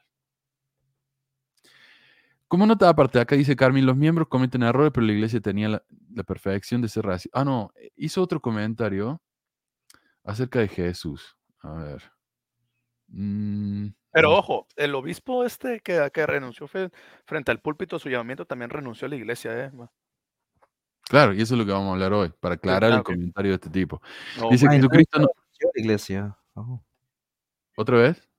Entonces sí renunció a la iglesia. Sí. No sé si renunció a inactivo, ya no cree más. Eso es lo que Ya no cree, ya no cree más. Y él, él contó, bueno, no sé si me estoy adelantando, pero él contó que sus hermanos todos estaban fuera de la iglesia, que no creían en la iglesia. Tiene como seis o cinco, no recuerdo. Y entonces dijo que hasta su hermana fue la que le tomó el video ese donde él estaba hablando. Pero que sus papás sí, ¿no? Yo vi una parte de la entrevista. Sí. Entonces él era el único que estaba. ¿Mande? Y dijo específicamente, o sea, porque aquí dice, o hay cosas que he visto en la iglesia o que me han pedido hacer que, que no, que van en contra de mis principios. ¿Él dijo específicamente en algún momento que era eso o solo lo dijo así? Dijo, vamos a hablar sí, un poco dijo, Sí, dijo específicamente. vamos, vamos a ir mencionando la, la, entrevista de él. Eh, pero antes. Gracias, hermanos. Besitos y abrazos. Gracias, Roberiana. Eh, pero como decía ahí, Carmen, dice, pero Jesús no puede haber sido perfecto porque él no tenía esposa y en la iglesia pues, necesitamos tener eh, eh, cónyuge. Pero en la iglesia se enseña que Jesús sí tuvo esposa. Y de hecho ya me diste idea para un programa futuro. Así que lo vamos, lo vamos a notar. Jesús, según la iglesia, tuvo esposa. bueno, una, muchas. muchas, obviamente, será la ley. Eh, bueno. Ah, bueno. Claro, e, es que si, un miembro se va, si un miembro se va, es peligroso. Porque tiene que haber sido porque tal vez la iglesia tiene algo malo. Entonces, ¿qué hacemos?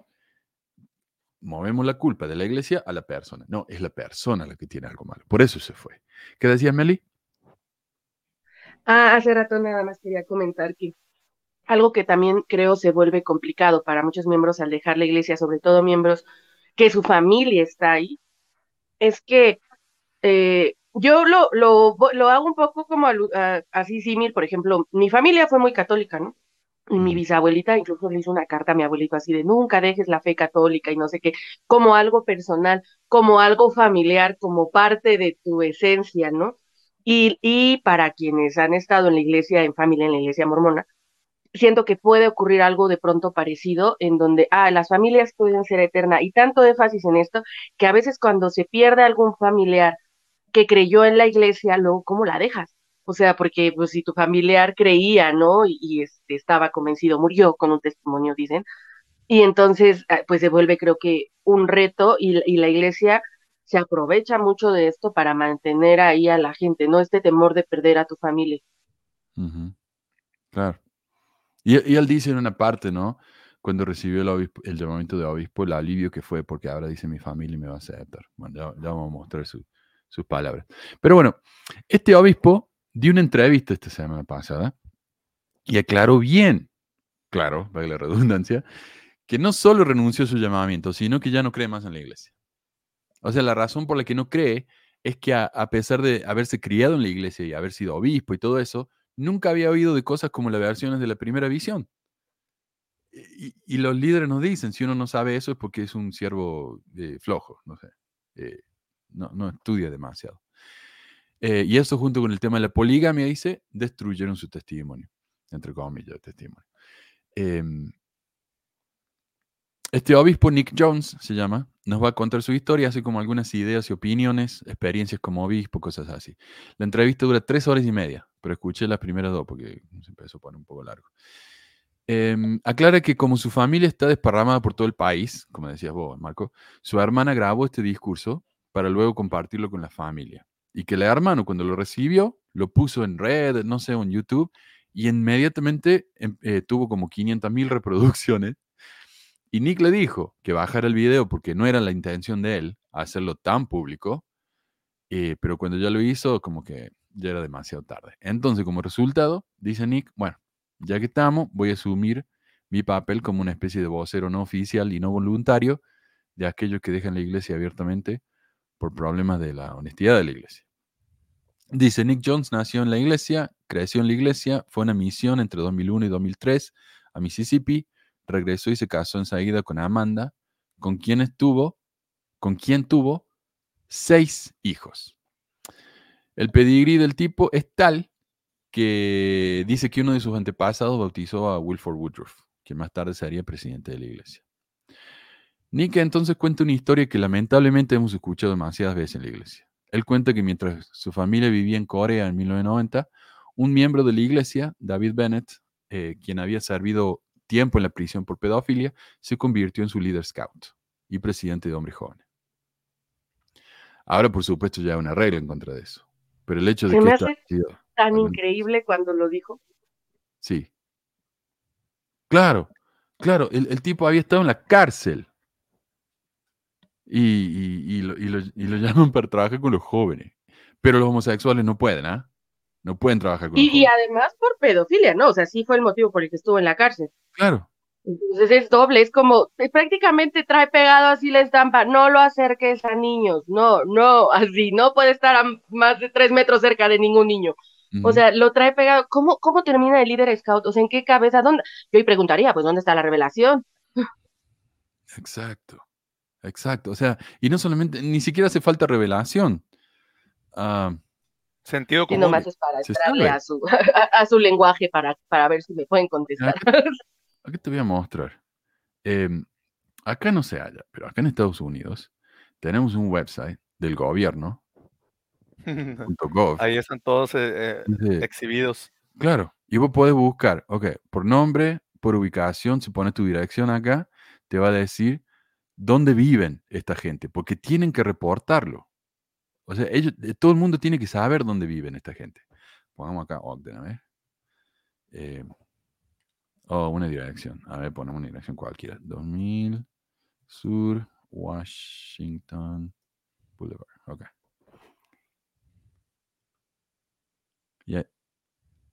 Y ahí está, mira. O sea, 25 páginas de 5 cada una. Me va a decir a mí que el obispo este no sabía. Eh, ¿Eso es bueno, era en en Utah? Corea, ¿Es en Corea, Utah? sí, no, era en Corea. Pero vaya a saber, esto es en Ogden.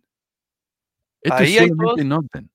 Todos esos son eh, agresores, Son vecinos míos todo esto, 124. Sí, posibles agresores. pero no necesariamente pedófilos, son No, eh, agresores sexuales, que incluye pedófilos y agresores. Mujeres, hombres, ahí no hay. Claro, mira, acá tenemos a, a la Talia.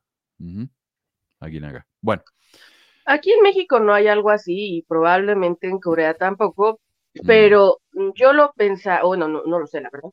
Este, pero sí pensaría que el simple hecho de haber estado, o sea, no quiero estigmatizar, no quiero entrar como en esos, pero para mí, esto, sobre todo si voy a ponerlo cerca de niños, así, nada más por el simple hecho de que va a ser alguien cerca de infancias, si estuvo en la cárcel, no me importa si fue porque se robó un pan o por lo que haya hecho, primero o averiguo o no lo o no permito que esté cerca, o sea, sería lo común para proteger niños. El problema es que justo la iglesia crea esta falacia de que todo lo que ocurre dentro ahí todos son hermanos y bonitos así y como que pierden el sentido de realidad. No, o el hermano ya se arrepintió. El hermano ya se arrepintió, habló conmigo, con el obispo, lloró, me- lloró y confesó sus pecados y dijo que ya tomó los cinco pasos del arrepentimiento y ya fue perdonado por el Señor. Así que el obispo tiene su, en su cargo, pues, o pues, tiene en su poder darle, otorgarle un llamamiento para que él, si el obispo sintió la inspiración de ponerlo como líder de los Boy Scouts o de los hom- hombres jóvenes o la primaria, pues ya, es porque es la inspiración de Dios. Y si pasa algo después, tú, tú, tú como líder tenías la culpa por haberlo puesto ahí, pero no, se lavan las manos diciendo, no, es que se dejó llevar por Satanás nuevamente, o cosas así. Le echan la culpa al individuo, a Satanás, pues le echan la culpa al individuo invisible. Claro, sí. Eh, le echamos la culpa al personaje imaginario.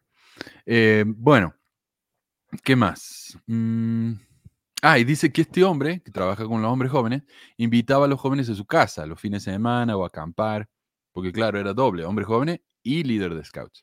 Y en una ocasión Nick dice que no sabe si pasó algo, tenía como nueve años, pero cuando se despertó estaba, dice, completamente desnudo. Esa mañana se enojó con Nick, el viejo este, y le pegó. Nick le contó a su papá y el papá como que no tuvo ninguna reacción, pero él dice, si esto le hubiera pasado a mi hijo, yo no sé cómo reacciona, pero definitivamente eh, con indiferencia no. Eh, luego de eso, David sintió, siguió siendo el líder de los jóvenes e invitando a los chicos a su casa, y me imagino que los padres, ¿no? Porque, claro, sí, si un líder de los hombres jóvenes invita a los chicos a su casa, se consideraría una actividad del barrio. O sea, nosotros hicimos cuando, con mi ex, cuando éramos líder de la, de de la maestro de la primaria, a veces lo invitábamos a los chicos, ¿no? A que vinieran a ver una película de Scooby-Doo, no sé, y, comerse una, una. Y los padres lo traían. Teníamos a todos los chicos ahí. Entonces, yo me imagino que esto habrá sido considerado una actividad de barrio. Entonces los padres llevaban a sus hijos, los mandaban a que fueran a la casa del, degenerado este. Y ahí es donde sí se abusó de él. Y entonces cuenta lo que pasa después, ¿no? Pasamos nuestra infancia temiendo que saliera de entre los arbustos y nos llevara. Recibimos llamadas telefónicas en las que alguien permanecía en silencio al otro lado de la línea. Siempre temimos que fuera él y que sabía dónde estábamos. No es manera de vivir para un niño. ¿Te imaginas eso, el miedo? Pensar que va a salir de algún arbusto y te va a agarrar. Y todo porque nadie se le ocurrió pensar que tal vez un pedófilo no debería ser el líder de los hombres jóvenes. Pues esos es- son monstruos reales, ¿no? Perdón, me parece una infancia donde de verdad te estás escondiendo de un monstruo de verdad. O sea, Claro. es muy Sí. triste. Y ese, e- e- el problema tan grande es que hace 30 años aproximadamente pasó eso, ¿no? O sea, cuando era, él era niño, bueno, no sé cuántos años tenga, pero po- pongámosle 30 a unos 25 años atrás. Y e- la sociedad era muy, muy diferente hace, hace 25 años, 30 años. Y este, ¿por qué? Porque, ah, si se, no sé si ustedes tengan esa percepción, pero los papás como que no le ponían tanta atención a los hijos o no le, no confiaban mucho en los, en los hijos. Es decir, como que Mm. era más importante mantener las relaciones entre adultos, entre ellos, como que no hacer un problema, no hacer un problema grande que mi familia sea expuesta. Porque, por ejemplo, si yo hago un problema donde, me, donde yo denuncio a alguien como que está abusando de mi hijo, ah, yo voy a estar en el ojo del huracán y me van a, a mí preguntar, ¿y tú dónde estabas como papá? ¿Tú qué estabas haciendo como papá? ¿Por qué no lo cuidaste como papá? Entonces la gente de antes tenía mucho miedo a, que, a ser sometidos a esa clase de escrutinio. Entonces lo que hacían era no decir nada mejor. Mejor vente para acá, mijo, y a- alejaban a los niños tal vez, o se mudaban o lo que sea, y ya calladitos y ya, y ni siquiera los mandaban a terapia psicológica ni nada. Eso es, eso es, eso es mi percepción y mis ideas en cuanto a México, a México, no sé en otros países, pero así era, que antes los papás, como esas clases de situaciones, no lo, no lo querían, pues, atacar. No, es cierto. Y como aclara acá Adriana, sí, cuando, cuando él se abusó de él, él cuenta la historia que hizo que los otros chicos miraran. Eh, sí, como dice que Beca, es, son enfermos, sí. Em, y ese eh, es el problema de decir cosas como son enfermo mental, porque yo soy un enfermo mental, yo sufro de depresión y ansiedad, entonces me, me cuesta a veces usar ese término como peyorativo, pero entiendo lo que quieres decir, de verdad. Em, dice que después de eso, y, estamos hablando acá de la, de la, terapia, este chico necesitaba terapia, pero en lugar de eso, tal vez los chicos le dijeron, bueno, aguántate, no sé, o tal vez no le creyeron. Y yo creo que... Dale. Pero no así decir sociópatas, creo que sería una forma de llamarlo. O sea, no eh, quitando un poco el, estigma de la situación mental, una persona, o sea, se puede parecer depresión, ansiedad y esto, pero no, eso no necesariamente nos vuelve sociópatas, pero estas personas son sociópatas, son personas que van a lastimar. Sí, sí, eso, eso ya, ya es directamente un psicópata, sí. Eh, sufrir ver sufrir a la gente por gusto, es un psicópata. Em, mira, él dice que eh, como no, nadie le creyó, o sea, él tuvo que, lidiar con esto solo. Entonces dice que cuando estaban en Corea, había un, una, como una canaleta, no sé, como un tubo, donde la gente tiraba la basura, y el tubo ese, viste, le tiraba la basura a la calle, que me imagino que sería como en Argentina, uno dejaba la, la, basura en la vereda, y venían los basureros y la agarraban y la tiraban al camión. Eh, entonces, él dice, si me, si me pongo bien acá, en el lugar adecuado, cuando caiga la basura, me va a dar en la cabeza y voy a dejar de sufrir. Em, y yo creo que se nota que esa depresión le duró hasta ahora, me parece a mí. El video del ex obispo está en el canal, Gabriel. Si te vas al canal de Pexas Mormona, es uno de los. Hace un, hace un mes lo publica. Bueno. Ah, pero yo creo que se refería a de la última entrevista, ¿no? Está en el canal de Mormon Stories. Pero en inglés nada más, en inglés. Sí. Nick dice que siempre tuvo un testimonio de la iglesia, pero que su testimonio se basaba en José Smith. Dice, aprendió a creer en José Smith antes de creer en Jesús, dijo él. Y le preguntaron cómo fue su entrenamiento como obispo. Dice, bueno, cuando le preguntaron cuánto entrenamiento tuvo, Nick dice que cero. El único entrenamiento que recibió no fue de ayuda mental, de doctrina, administración, no. El único entrenamiento que recibió fue cómo llenar los formularios para el diezmo para poder depositar ese dinero correctamente y a tiempo. Y él dice, y esta es la parte donde vamos prioridades, a prioridades, en lo que se les enseña. No importa, no importa la salud psicológica de tus miembros, su este, problemas, no. no. Échate para acá el dinero, que es lo importante. Sí, lo que importa es ahorrar para la segunda venida, eso es lo que importa, ¿verdad? Sí. Claro, sí. Jesús necesita, Jesús se maneja en dólares. Em, ya les dije, y no me creen que el boleto de avión de Colón sale muy caro. usa otro tipo de combustible que es muy caro. combustible celestial, ¿no? Espiritual. Sí, sí, sí. Claro, los dólares espirituales. es que el, el, tipo de cambio varía mucho y entonces por eso nomás no terminan de juntar para que vengan. Yo en esto le creo mejor a los preppers, le creo más, porque ellos dicen, no, va a llegar un momento en que los bancos van a caer, si los bancos caen, ¿para qué me sirven los dólares? Entonces tengamos oro, y ellos juntan oro, ¿viste? Ah, sí, yo pensaría en juntar agua, porque... el oro tiene más sentido que bono de Wall Street. Eh, bueno, le preguntan cómo se sintió él cuando lo llamaron para ser obispo, y esto tiene que ver con lo que estamos hablando acerca de la familia de él y de, de no ser lo suficiente, ¿no? A ver. ¿Qué hago acá? Perdón, perdón, perdón. Tenemos cinco hijos. Recuerdo a Luke, el mayor, y a Sidney, la menor.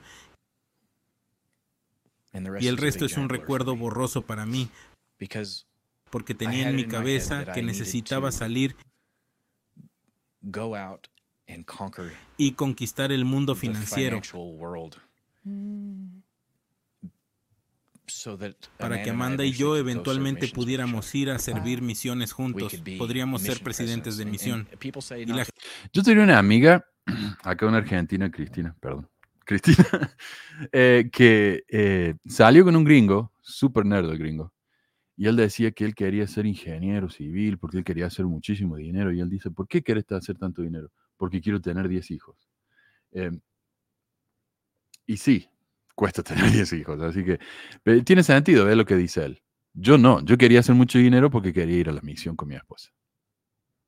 gente dice que no se aspira en la iglesia. Eso es una estupidez. Todos aspiran a llamamientos. Lo primero que sentí cuando me llamaron para ser obispo, lo compartiré muy rápidamente, fue alivio y la mayoría de la gente dijo, oh, es algo tan pesado. Sí, lo es, pero lo primero que pensé fue, Finalmente la familia de mi mamá y de mi papá me aceptarán. ¿Ves eso? O sea, él, sintió que nunca era lo suficientemente bueno y, que la única manera de poder demostrar lo bueno que era es que lo llamaran como obispo. Y ahora imagínate, renunciando como obispo, la cago peor. Ya nadie lo va. Dice él que la familia ya no le habla, los padres, ¿no? Qué horror. Debido a un llamado. Y, um, Dale, Meli. No es que iba a decir que cuál es la diferencia, por ejemplo, entre esto o los testigos de Jehová, que también muchas veces desconocen a su familia cuando se va, se les critica, pero los miembros más férreos hacen exactamente lo mismo. O sea, es, es cierto que no te lo van a repetir todos los días en el púlpito y así, pero los, los que se sienten de hueso colorado y que creen que ya tienen tres pies ahí en Colo, pues digo tres, pues un pie ahí en Colo, este, sí se alejan de su familia, o sea, sí se paran, son capaces de remover, ¿no? E, e, este, tomar estas palabras de Cristo, o sea, de qué, de si tu mano te hace caer, córtatela, pero ver así a las personas, a sus familiares, a, quienes les rodean, si no los están acercando a su evangelio tan santo, son capaces de dejarlos atrás, o sea, y eso, pues eso, como que dónde está el amor puro de Cristo ahí, no lo sé. Es que ponete en el lugar de un, de un mormón, porque yo lo estuve, ¿no?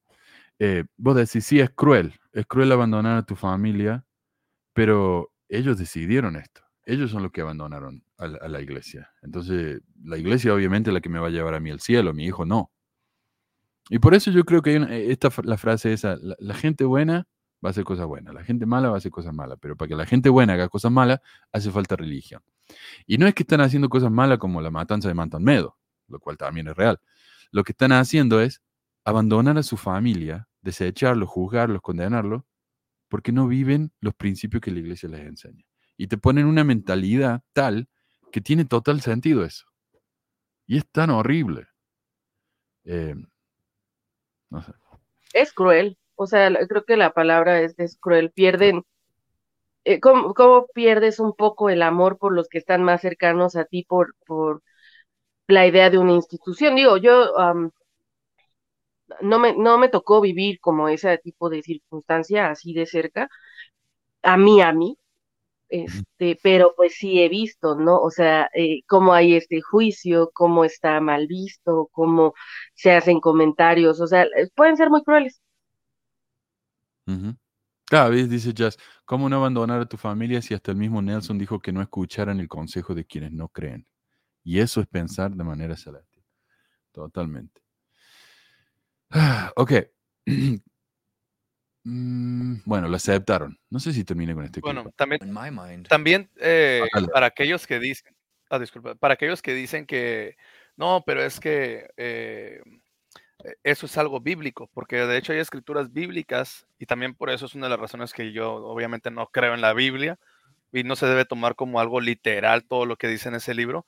Citan a Mateo 10, 34, 36, donde dice, eh, según está hablando Jesucristo mismo, que dicen que no crean que he venido a traer paz a la tierra, sino vine, no vine a traer paz, sino espada, porque he venido a poner en conflicto al hombre contra su padre, a la hija contra su madre, a la nuera contra su suegra. Los enemigos de cada cual serán los de su propia familia. Así dice la escritura. Se supone que Jesucristo está hablando así. Y por estas clases de escritura, yo digo, no, eso para mí, yo no creo en eso. Eso no está bien. Y hoy en día la iglesia no, no, no, no, le gusta citar mucho esas escrituras porque se contrapone con la idea de la iglesia que la familia es primero, el amor del Salvador. el amor de Jesucristo que no hace, que no, no quiere que, que las demás personas se alejen, tú debes de darle amor a tu familia, pero ahí está esa escritura bíblica donde si ellos quieren pueden respaldarse con eso, de que supuestamente Jesucristo dijo que él iba a poner a todos en contra, hasta los mismos familiares, eh, se van a ser enemigos. Entonces, para mí esa enseñanza es peligrosa, arcaica, incorrecta, inmoral, no sé, todas, todas definiciones, y no puedo aceptar eso, no puedo aceptar si Jesucristo, si vino un Jesucristo y enseñó eso, para mí eso no era de Dios, o si lo enseñó en su momento de alguna manera para el contexto en el que estuvo, tal vez para su contexto, pero aquí en nuestro contexto, en nuestros tiempos, así como se manejan las excusas de los, de los apologistas, que dicen, no, es que estás jugando la historia del pasado con los morales de hoy en día. Eres un presentista, te dicen. Eres un presentista. No puedes juzgar la moral del pasado con la de hoy en día. Bueno, así mismo como ellos lo hacen, yo digo, e, esa, esa escritura eh, mm, me, evidencia tanto la Biblia como una, una, un libro, pues falso, pues no divinamente inspirado. Pero, pero eso cambia cuando uno habla de Dios, porque Dios supuestamente no es un relativista, Dios vive no vive en el tiempo, Él vive fuera del tiempo. Entonces, ¿cómo podemos decir que Dios era diferente antes? Porque la cultura era diferente. Dios debería Es que esa es la, concepción de ellos de Dios, ¿no? Porque, por ejemplo, si yo pienso en el Jesus Christ, a mí me gusta más la idea de pensarlo como un revolucionario social. Por ahí en, hace unas semanas leí uno de a Jesucristo no lo mataron por sus pecados, lo mataron porque se opuso al sistema, este, y, y o, sea, se le puede dar una connotación como diferente que tiene más que ver, creo, o sea, si, si se observa la figura de Jesucristo más como, pues era bonachón, andaba con los oprimidos, este, les, se las hacía de apedo a los poderosos, o sea, es una imagen muy diferente a la que han querido crear un Cristo muy blanco, muy de acorde a, los intereses, ahora sí que de los poderosos, ¿no? El cristianismo como tal así se ha ido construyendo de tal manera que ha buscado eh, a través de los siglos darle respaldo a los poderosos y mantener a, la gente, ahora sí que a la gente debajo, abajo, eh, tranquila. En el eh, protestantismo y tuvo sus variaciones para que más bien se pusieran a hacer dinerito, pero es más o menos lo mismo. pero, pero sí, o sea, eh, ¿cómo decirlo? Sí. Es la visión que cada quien quiera como que tener de Cristo. Y es curioso porque la misma escritura que dice al final, el que ama a padre o madre más que a mí no es digno de mí, el que me ama, el que ama a hijo o hija más que a mí no es digno de mí. O sea, está diciendo la Biblia, no ames a tus hijos más que a Jesús. Si tus hijos están en una posición de vida o muerte y, y tu concepción de Jesús, eh, si, si tu concepción de Jesús está en peligro, tú abandona a tus hijos y aférrate a tu concepción de Jesús. Es lo que dice la Biblia, porque tú lo amas más a Él. El problema es que aquí, cuando se hizo esta, este escrito, esta, esta Biblia o eso, el, el, término de Jesús era único, o sea, no había muchas iglesias que hablaban de Jesús, ni muchas concepciones que hablaban de Jesús.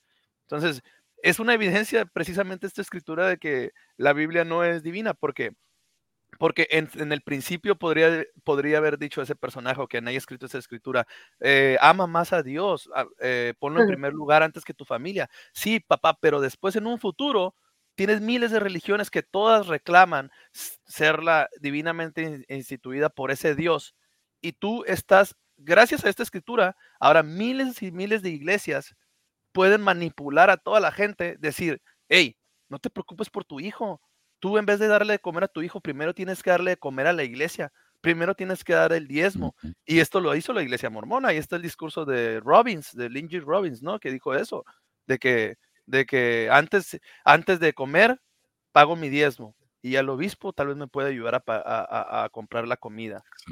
Una sumisión total. ¿Y, y, ah, por qué es promovida esto? Por escrituras de este estilo, que tal vez en el, principio sí, muy bien, la escritura, una sola iglesia, un Jesucristo, pero ahora cuando hay tantas iglesias, todas se aprovechan de esa escritura. Y yo no coincido la idea de un, de un Dios que haya permitido que se expanda una, una, una serie de, de, manipulación en el mundo debido a esa escritura. Eh, y a mí se me dicen ahora, hoy en día, se me dicen, este, ¿sabes qué? Tienes una decisión o, guardar el mandamiento del día de reposo o ir a ver a tu hijo a, su competencia de fútbol. Voy a la competencia de fútbol de mi hijo, a verlo, a, motivarlo, a aplaudirle, a abrazarlo, a darle amor, a, que vea que su papá está presente ahí, que lo apoya. No voy a ir a la, oh, sí, no, mejor cumplir primero para con Dios, a la Ah, iglesia, no. Pero, pero eso solamente se aplica a los miembros comunes, porque un miembro como el, el, el entrenador de los Chiefs, que juegan en el Super Bowl el domingo, todo el mundo le felicita. Ah, sí, porque ahí sí, pues, eso es exitoso. Suficiente dinero, no se te perdonan suficientes pecados. ¿Cuál es la diferencia entre eso y los católicos vendiendo indulgencias? Este, Claro. pero por lo que sé, creo que este señor lo que dicen es que ya ni es miembro, ¿no? Pero pues tienes toda la razón. O sea, la Biblia no la escribió ningún dios, la escribieron un montón de señores rancios, dependiendo en cada época, varían los señores rancios para la interpretación, pero son, o sea, fue escrita para, para mantener el status quo. O sea, sí está pensada de esa forma, para mantener a la gente pensando de cierta forma, actuando de cierta forma, que ha ido cambiando y pues que al final terminó siendo, por ahí dirían, un merequetengue, un desmadre esto, porque pues no, no sé si, creo que no proyectaba, ¿no? Que durara tantos años, que le saliera también el sometimiento. Sí. Y quiero compartirles acá la, la, la última parte de lo que dice en este clip, porque me parece tan importante. En mi mente siempre pensé que estaría presente en un día futuro en lugar de vivir el presente y desperdicié mi vida.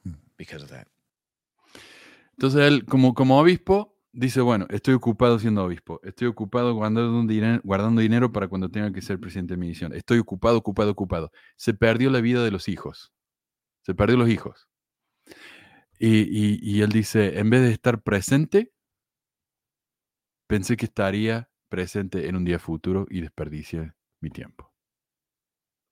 Y qué triste, ¿no? Qué triste tener ese reconocimiento eh, cuando ya es tarde, cuando los hijos ya están grandes, cuando uno ya no tiene más la oportunidad.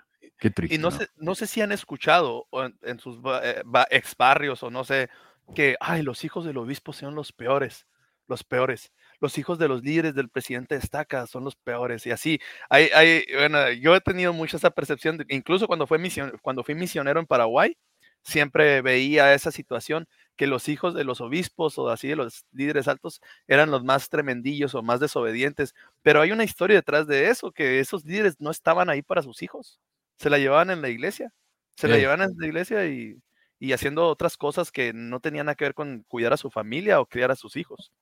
Uh -huh. y, y, yo lo escuché de, de, de, hijos de autoridades generales que cuando ellos eran chicos eh, estaban enojados con el padre porque no estaba nunca. Eh, que, que, no sé. Yo no sé por qué la iglesia no puede llamar a personas grandes. O sea, por alguna razón se llaman eldre. Eldre significa anciano. ¿Por qué llamar a un chico de, de 22 años, 23 años para que sea consejero del obispo o obispo cuando tiene tanto que hacer en la casa? Porque a los 22 años acá ya tiene tres chicos, ¿no? O sea, eh, espera, espera que ya tengan el tiempo de hacer estas cosas, no en el medio de la vida cuando no pueden. Pero que si hacen eso, entonces no los pueden preparar para que sean líderes altos, es una carrera, ¿viste? Eh, acá da una cita que me encantó. Dice que la iglesia es como escuchar una canción, pero esperando que la canción termine para recién entonces disfrutarla. Y eso, dice, es el mormonismo. Pero, pero así no funcionan las cosas. Uno puede disfrutar la canción mientras la estamos escuchando y así debería ser la vida. La disfrutemos mientras estemos vivos en lugar de esperar a que muramos. Dejemos de esperar la felicidad en esta vida y seamos felices.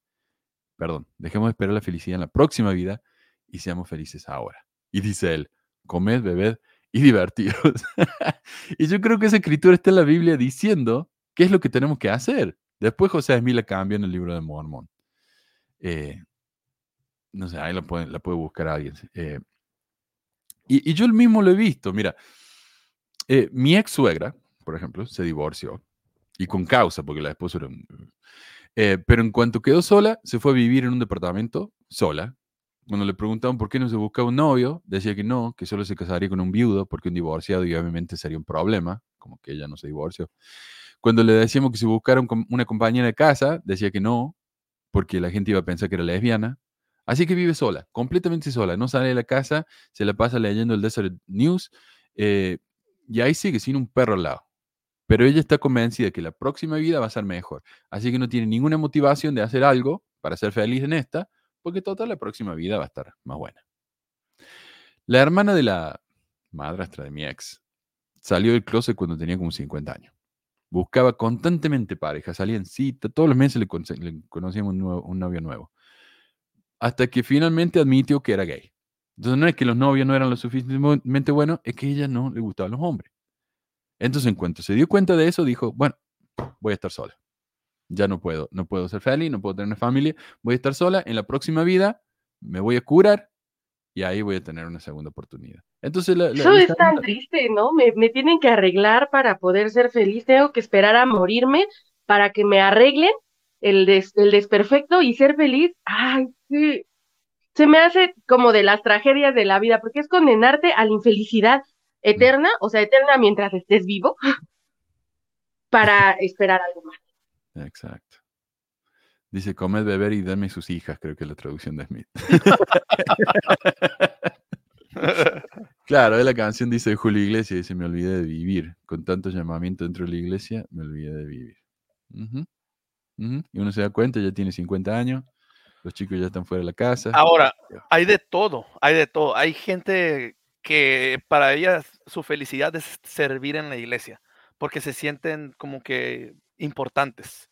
Así un, un, hermano que tal vez en su vida normal no, no tiene ninguna cosa importante que hacer, un hobby o algo, pero si va a la iglesia y lo ponen a acomodar los himnos, él ya se siente, los himnarios, él ya se siente importante, se siente como, uh, va, ¿cómo? Como valeroso, no, se siente este, que tiene mucho valor, pues.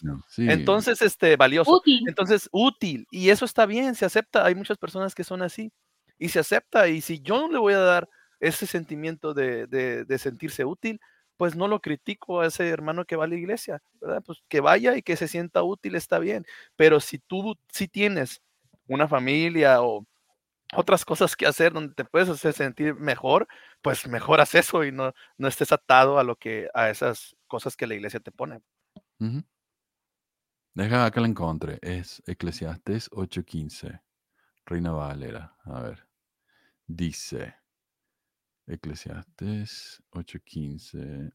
Por tanto, alabé yo la alegría, que no tiene el hombre bien debajo del sol, sino que coma y beba y se alegre, y que esto le quede de su trabajo los días de su vida que Dios le concede debajo del sol. Comer, beber y divertirse es un mandamiento de Dios. Después José mí lo cambia. Voy a escribir eso en mi cuarto el gigante para cuando me digan que coma, beba y que sea feliz. Jesucristo, Jesucristo lo puso de ejemplo, ¿no? También cuando fue a las bodas de Caná, y a él hasta les hizo el milagro con los vinos. el primer milagro de Cristo. Exacto, sí, sí. Tan importante eso, si no, cualquier van cosa. A decir, van a decir que fue jugo de uva. Aquí tengo una uva. Van a decir, fue, era juguito de uva, juguito de uva sin fermentar. claro, como la, el jugo de uva que se tomó Noé, que quedó borracho y el hijo lo vio desnudo. Sí, eh, lo claro, claro, como en el desierto seguramente se, se, presta mucho para tener jugo de uva sin fermentar las condiciones de vida. Y entre paréntesis, el milagro es precisamente hacer un vino fermentado, porque ¿cuánto tiempo toma que se fermente el vino y que el vino sea de los mejores? Toma años. Y por eso es un milagro. O sea, si hubiera aparecido un jugo de uva, no sería ningún milagro. Entonces, los mismos mormones que enseñaron eso están desprestigiando un milagro de Jesús, porque el milagro radica en tener buen vino, que dura, tarda años en fermentarse, necesita lugares altos o con diferente clima. Ese es el milagro, que era un vino fermentado y bueno para emborracharte. ¿Y por qué tomaba vino también la gente? Si fuera jugo de uva normal, ese jugo va a tener eh, muchos microbios, bacterias lo fermentaban justamente para matar las bacterias y el microbio. Yo creo que la cerveza, la cerveza siempre fue la bebida y la comida de la gente. Porque era una, era una cena entera. O sea, eh, era cebada con agua. Al fermentarse, era seguro tomarlo. Pero José y mí, cuando se fue a Nabu, tomaron el agua, se murieron todos de, disentería, como de, eh, mientras, mientras que si hubieran tomado cerveza, estarían todos vivos. Eh, claro, no tiene sentido eso que es jugo. Eh, a ver, hablando de supuestos pecados absurdos, no me acuerdo por qué puse eso. Ah, claro, de, de- no sé, de la, la tiastra de mi ex, que era, que era gay. Hablando de supuestos pecados absurdos, nos cuenta una experiencia bastante interesante de cuando era obispo nuevo. Y esta parte me encanta. Que ojalá los obispos mormones fueran como este hombre. Sí, es verdad. Al principio tuve a un joven que se estaba preparando para una misión. Él tenía un problema con la pornografía y la masturbación. Y yo no sabía cómo manejarlo porque no hay entrenamiento. Entonces llamé al presidente de Estaca y le dije, tengo este caso, ¿cómo lo manejo? Según él, su respuesta para la pornografía y la masturbación es cuatro semanas. Y le dije, está bien. Así que lo senté y le dije, cuatro semanas sin Santa Cena. Y luego pensé, ¿no suena eso un poco católico?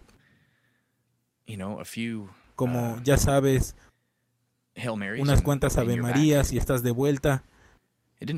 No me pareció bien. No parecía que fuera a solucionar el problema. Y de hecho le pregunté al joven, ¿ha sucedido esto antes? Bueno, sí. Entonces era obvio que estos pequeños intervalos de cuatro semanas sin Santa Cena no ayudan al problema. Entonces comencé a escuchar a una terapeuta. Tiene un podcast, Sarah Brewer. Ella enseña cómo vencer los desencadenantes y la ansiedad que provoca la pornografía y la masturbación. O sea, lo que él quiere decir ahí es que esta, esta Sarah Brewer no dice que uno tiene depresión y ansiedad porque se masturba, sino por el, el estigma que es en la sociedad. O sea, ella trata de, de estigmatizarlo. Ese es el punto de lo que le está diciendo. Quería aclarar eso.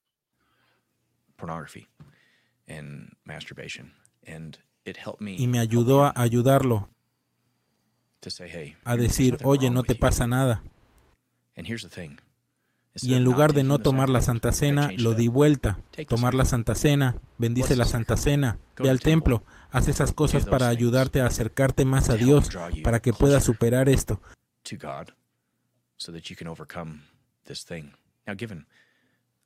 Ahora lo veo completamente diferente, pero hace dos años y medio lo veía así. Y de nuevo, para aclarar, lo que él quiere decir es que ahora lo veo diferente porque ahora no creo que sea un pecado. Pero antes lo veía como un pecado. Y en vez de decir, ah, pecaste, castigo. No, él decía, no, pecaste, ok, seguí trabajando para mejorar. Bueno, y da otro ejemplo más, por eso lo quiero, quiero continuar. Pero las cosas cambiaron. Vino una joven que violó la ley de castidad. Ella estaba llorando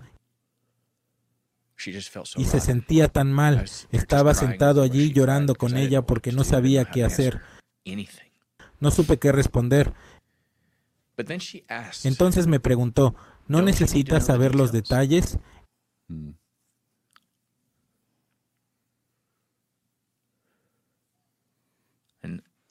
Y dado que había sido obispo por unos dos meses, dije, absolutamente no, no quiero saber ningún detalle.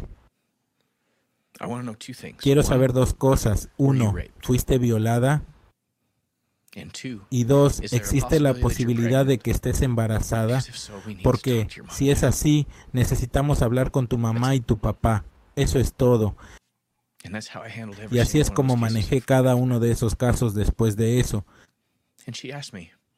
Y ella me preguntó, bueno, ¿y la Santa Cena? Y no iba a decir cuatro semanas. Dije, no lo sé, soy nuevo en esto. ¿Qué opinas? Y ella dice, creo que no debo tomarla. Dije, está bien, vamos con eso entonces. Lo más sorprendente fue que tal vez seis o siete semanas después vino y me dijo, obispo, realmente quiero tomar la Santa Cena ahora. Dije, está bien, entonces deberías. No necesito ser su fuente de perdón o validación de que ha sido perdonada. Me encanta esa frase final. Yo no necesito ser su fuente de, validación de que ha sido perdonada. O sea, si ella se confesó con Dios, Jesús o con quien crea, esa debería ser su fuente de perdón. No una persona, que es una persona cualquiera como uno. ¿No? Y de nuevo, castigar a alguien porque cometió un error. Mira, eh, en la iglesia se nos dice que los tribunales disciplinarios no son un castigo, sino para ayudar arrepentirnos. Pero eso es una vergüenza. Se nos pone ahí al frente de todo el mundo, no se nos permite tomar la Santa Cena, no se nos permite orar, no se nos permite ser un miembro normal, sino que perdemos no solo los derechos, sino a veces hasta la dignidad. Y me refiero a, que quedamos humillados. Se nos humilla públicamente, pero en silencio. Porque Dios, Dios, nos libre que alguna vez tengamos que hablar honestamente y de frente, ¿no? Es como si un corredor que no corre tan rápido, ¿no? Un corredor de, no sé, de un equipo de carreras, no corre tan rápido como el resto, entonces le decimos, mira, para ayudarte, esto no es un castigo, es para ayudarte, no vas a poder correr más como por cuatro semanas, y en esas cuatro semanas piensa en lo que hiciste y después empieza a correr nuevo. ¿Cómo le va a ayudar eso? ¿Cómo le va a ayudar eso a él a ser mejor corredor? No tiene sentido. Lo que él debería hacer es seguir corriendo hasta que mejore. Pero en la iglesia se dice, no, no puede hacer nada más de esto. Paga el diezmo, sí, pero nada más. Seguir viniendo a la iglesia, seguir llenando el banco para que te contemos, pero el resto no, no se puede. Es una mina. Mira, en mi misión yo conocí a una chica eh, en Pucón, una chica tremendamente fiel, ¿no? Muy activa en la iglesia. Mejor amiga de otra chica que se la pasaba ayudando a los misioneros, trayendo gente a la iglesia. Pero esta chica, la primera, estaba siempre tan feliz. Es una de esas personas que vos la veis y siempre está con una sonrisa que te alegra el día, ¿no? Eh, era medio tímida, pero siempre estaba así sonriendo. Y un día la vimos en la capilla, no sé, que se sentó en el fondo del salón sacramental, seria, callada, no tomó la Santa Cena. Y obviamente todos pensamos lo mismo. Y yo le dije a mi, a mi compañero, qué, lástima, ¿no? Una chica tan buena que haya, que haya hecho algo así debe ser horrible. Eh, qué lástima. Y, o sea, inmediatamente la juzgamos. Y dijimos, ¿viste cómo está de triste? Está triste porque hizo algo malo. Cuando en realidad nosotros fuimos la que la hicimos sentir así. Nosotros fuimos los que le pusimos la letra escarlata en el pecho. La hicimos sentir que no era lo suficientemente buena. Y él dice en una parte, dale, dale, Meli pero, la iglesia te va a decir que esa es la tristeza según Dios. Este, yo conozco el caso de una amiga, yo creo que también que cuando confesó, cuando iba, íbamos a pasar a mujeres jóvenes, pues fue con el obispo y habló, ¿no? De ella tenía toda una situación que ameritaba y conocida por el obispo, o sea que ya lo veo yo ahora como adulta, digo, en ese momento éramos adolescentes las dos, pero ahorita ya como adulta lo veo y digo, ella necesitaba un chingo de apoyo de la iglesia y diferentes formas que jamás se les dio como debería. Pero bueno, eh, eh, había faltado a la ley de castidad, ¿no? Y entonces eh, no que se sentía mal como que de recibir su medallón, entonces fue a hablar con el obispo y el obispo hizo que le dijera a su mamá. Este, y además, pues no se le dio el medallón, todo como, como si todos prácticamente supieran qué había pasado, pero nadie decía, nada, ¿no? Y, y, y es feo porque frente a esta misma joven, eh, la presidenta de Mujeres Jóvenes, este, que no estoy segura, la verdad, si en ese punto ya se sabía o no, pero esa misma presidenta, o sea, e, e, en ese fue, fue, o sea, ya es difícil recordar, ¿no? Que fue antes o qué fue después, porque después semanas de separación, pero hizo el comentario y según yo ya sabía, la presidenta, eh, lo que, que esta joven eh, tenía bueno, había faltado la ley de castidad, hizo el comentario enfrente de, de, todas, en, ensayando para los nuevos comienzos, de que aún con arrepentimiento no quedaba este, igual, ¿no? No, no recuerdo cuál fue la, la, la, forma en la que lo expresó, pero hizo iba a regresar. Ajá, algo así como que se dañaba la, la, piedra virtuosa o la mujer virtuosa, no sé, y que entonces ya aunque fuera, quedaba una cicatriz saca la madera, el clavo, pero el hueco queda. Eso, eso yo. Algo así, ajá. O sea, no, sí, no sé si fue con una madera, con una piedra. Este, recuerdo que no fue el chicle, pero, pero uno de esos, este, formas tan horribles que tienen de compararnos a las mujeres con objetos, este, eh, hizo el, el comentario y siempre esta chica fue mal vista en la iglesia un poco, ¿no? Así como, ay, bueno, ya se sabe que ella no es tan fiel, no es tan obediente, así, ¿no? Entonces, pues ah, dices, ¿dónde se supone que está el amor ahí? O sea, yo lo pienso y digo, éramos niñas, bueno, o sea, adolescentes, si quieres, ya de 18, ya no tan niñas, pero estábamos chavitas, o sea, aún está aprendiendo el mundo este, a, a dirigirlo, ¿no? Lo que menos necesitas en ese momento es que te carguen con una bola de juicios, como si de por sí además no, no a nosotras ya como socialmente hubiera un montón de juicios, ¿no? Este, es, es muy feo lo que, lo que se hace o sea, eh, sí, lo que pasa con estos jóvenes, y a diferencia, por ejemplo, de otro caso, otro joven, donde igual había faltado la ley, pero eh, este fue con otro líder, pero el líder fue como, bueno, eres un jovenzuelo, a veces pasa, no lo vuelvas a hacer y ya, no pasó nada. Este, la, las diferencias, ¿no? Este, de verlo, yo no creo que esté mal que le haya dicho así, yo creo que nadie se tendría que andar ni disculpando ni nada sobre lo que hace con su cola ni con la de otros, siempre y cuando sean, este, no haya abuso, pero pues en la iglesia se tiende a hacer esto, ¿no? Y es, es feo y, y qué bueno que como este líder, como este obispo o exobispo, hay muy pocos, hay muy pocos porque la mayoría utiliza sus posiciones de poder, los tres pesitos que le da la iglesia de poder para sentir que pueden juzgar, que son mejores ellos y que entonces tienen este, es como vamos a escoger cuál va a ser tu castigo, ¿no? Este, déjame ver cuántos padres nuestros necesitas rezar, hincado y, y este, sosteniendo unos ladrillos o algo así. Ujú, Claro. Les voy a dar un, un segundito para que le den like. A ver, esperemos. Gracias. Bueno, ah, quería lo que dijiste de eso del, sufrimiento. Te quiero mostrar acá. Hay una canción que yo escuchaba en mi misión y me encantaba. Se llama Godly Sorrow, que sería algo así como eh, tristeza divina. Algo así, ¿no? Eh, pero escucha esta, ¿eh? Y es muy bueno.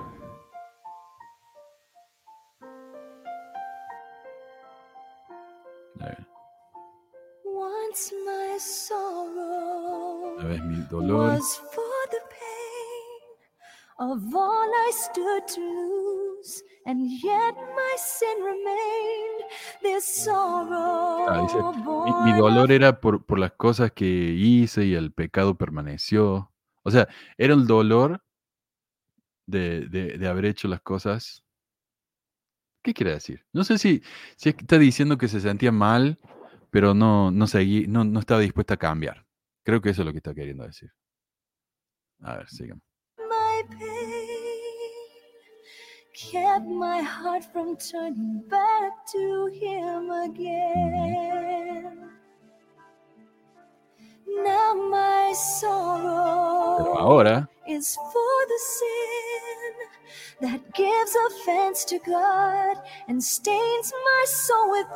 claro, ahora me siento mal, no porque, eh, no sé, me, me- me agarraron pecando. eh, ahora me siento mal porque estoy ofendiendo a Dios. ¿ok? Es el, el verdadero sentimiento de tristeza que uno debe tener.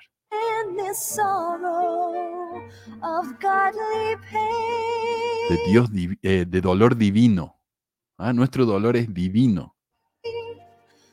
Hopes I never give offense to him again. Sorrow for my sin brings my soul such pain. Y claro, yo escuchaba esta canción, tiene una melodía tan bonita. Yo escuchaba, se me ponía la piel de gallina, ese es el espíritu. Eh, es muy buena la iglesia para usar este tipo de cosas. ¿ah? Sí, la, la manipulación, este, la tristeza, según Dios, les encanta usar esa, esa este, expresión. La, la música en las iglesias es una de las principales fuentes de manipulación porque la música es, déjame decirlo así, la música es energía. Es energía que llega. eh, no sé cómo quieran llamarle, lleva a través de tu, de tu oído, de tus sentimientos.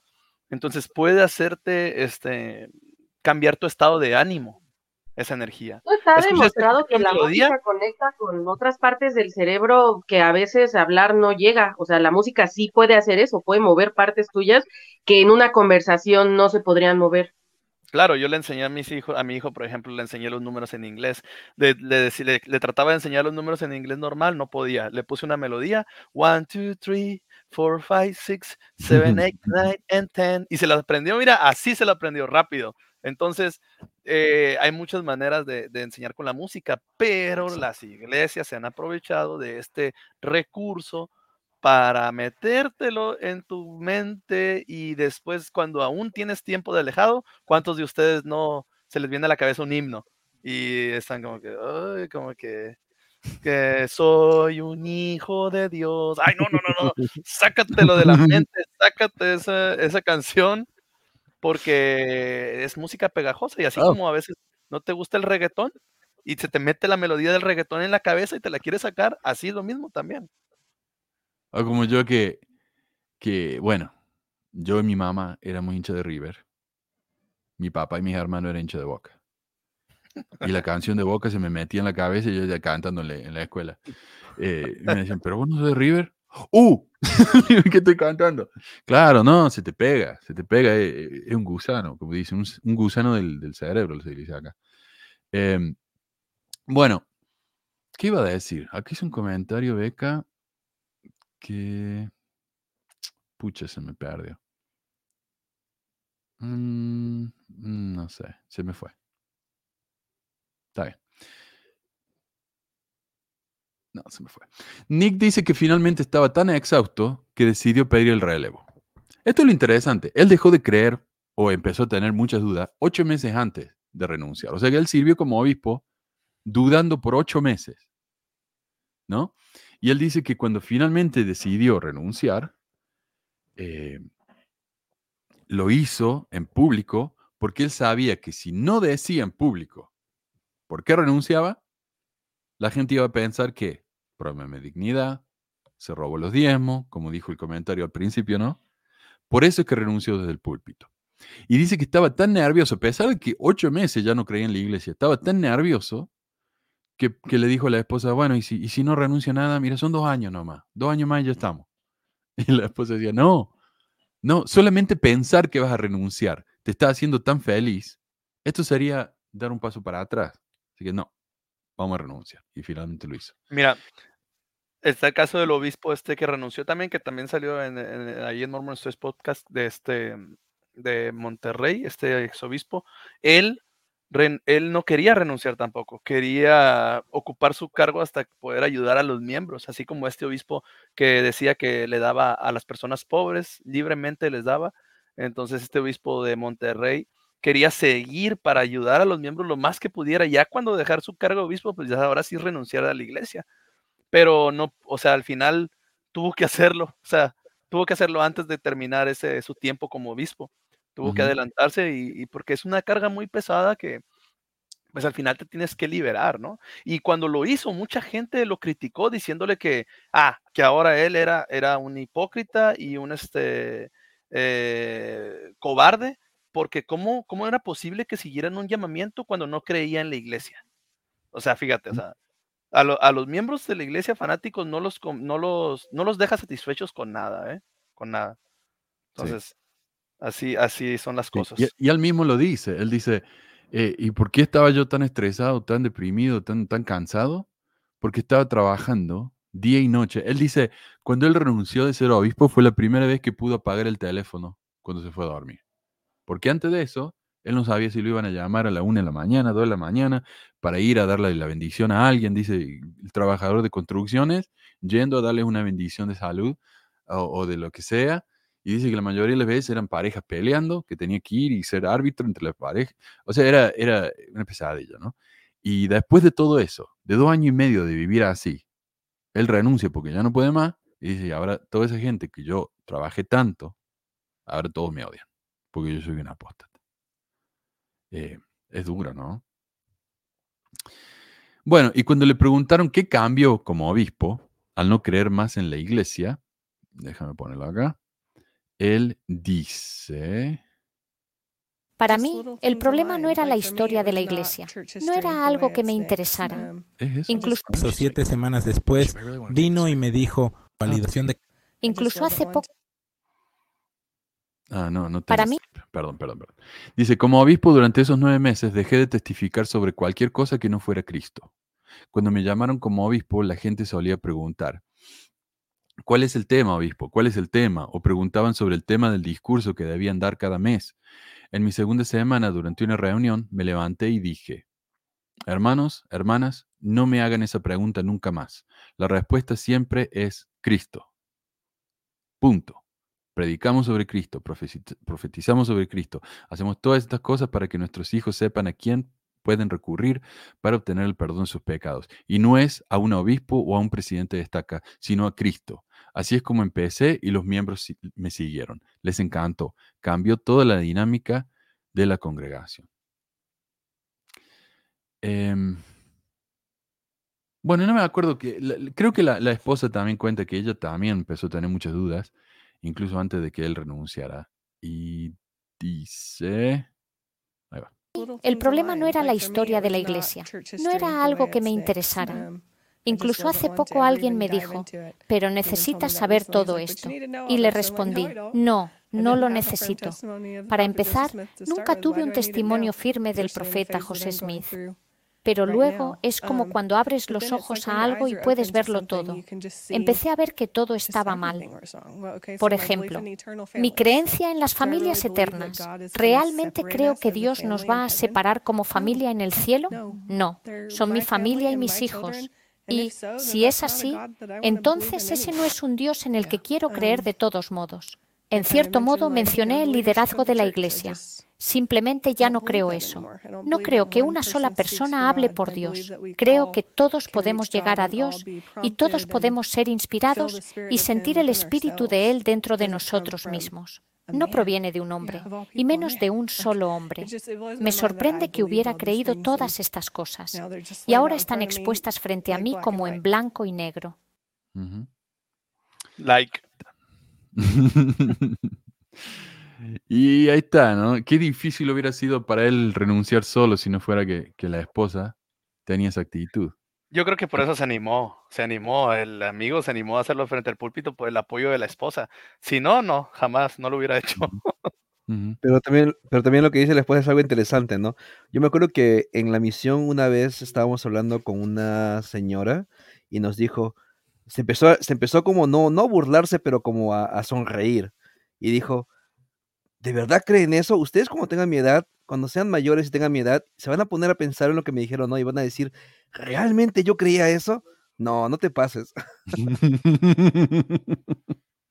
es como en el episodio de South Park que tanto citan, que él dice, ¿no? Que le cuenta la historia a sus amigos de la iglesia y los amigos le dicen, o sea, ¿vos sabés eso y seguís creyendo? O sea, nadie lo puede creer. Sí.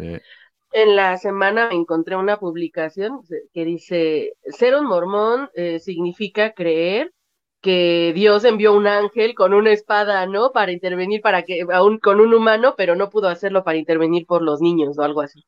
Este, y, y pues algo así, ¿no? De pronto son las contradicciones que, que no, que no tienes que pensar tanto, porque si te sientas a pensarlas, pues vas a empezar a dar pasos para atrás. O sea, mi, yo recuerdo que mi prima me decía así textualmente, es que esa, prefiero no pensarlo. Cuando hablábamos del matrimonio plural en el cielo, o sea, así, yo así, este, prefiero no pensarlo porque como les, obviamente les generaba un conflicto, mejor ni lo toco porque necesito seguir fiel, ¿no? Esa es la mm, analogía de la película de Encanto, ¿no? De no hablemos de Bruno, no hablemos de las cosas Sí. que te van a causar ahí. No hables de eso, o sea, porque si hablas de eso te vas a sentir mal y probablemente investigues y te vas a alejar No hables de las cosas que te van a poner a pensar. Ajá, sí. Pero eh, es bien interesante lo que dice esta, la esposa de este exobispo, Amanda, se llama Amanda. Ahí está cayendo en las cosas mormonadas, ¿no? Eh, La, la esposa del obispo, la esposa del presidente Nelson, no. Amanda. Es que también le- a las mujeres nunca les dan su lugar, ¿verdad? pero bueno, este, Amanda dice esto, este, muy claro que lo de la familia eterna, ¿no? O sea, yo también siempre sí pensaba eso, como que, ¿por qué tengo que hacer una obra, un, una- un rito para que mi familia esté junta? O sea, no creo que lo necesite, o sea, si mi familia, la única manera que yo pienso que tal vez va a estar alguien separado de mi familia va a ser una persona que por su propia decisión no quiera estar ahí con esa familia, o que de plano sí sea una persona muy mala o algo así, pero me estás diciendo que porque mi hermano toma cerveza y no va a la iglesia los domingos, ya va a estar separado de nosotros por toda la eternidad. O sea, como que no, no. o muchas cosas, ¿no? Porque no se bautizó o algo así, no, y luego la iglesia te vende, te, hay muchas iglesias que enseñas que vas a estar con tu familia de lo, en la otra vida, pero la iglesia mormona es de las pocas que te pone, te pone como requerimientos, ¿no? Compromisos para que lo hagas. O sea, aparte te, te, lo, te lo privatiza, te privatiza esa, esa, esa familia eterna. Y no, no. Es manipulación, es manipulación. Sí, si, es, si ese es Dios, entonces no quiero creer en ese Dios. Mira, dice Oscar, Jesús le dice a la mujer adúltera, ¿dónde están los que te condenaban? Ninguno te condenó, ninguno, Señor. Yo tampoco te condeno. No la entrevistó, no la excomulgó, no la suspendió. Sí. Así que bueno, ese fue el tema de hoy. Gracias a ustedes por, por estar con nosotros, gracias al panel. Muchísimas, muchísimas gracias. Gracias Coco, Meli, Marco y gracias a todos los que han comentado. Eh, la versión traducida de la entrevista no existe. Sí, porque eh, Coco me preguntaba que si él había dicho este, las razones, por las, las razones inmorales, y sí dice más. Ahorita no, no tocamos ni. No, ¿por qué se fue? ¿Por qué dejó de creer? Sí, ¿por qué dejó de creer? Al principio fueron dos: fue la primera visión y la poligamia.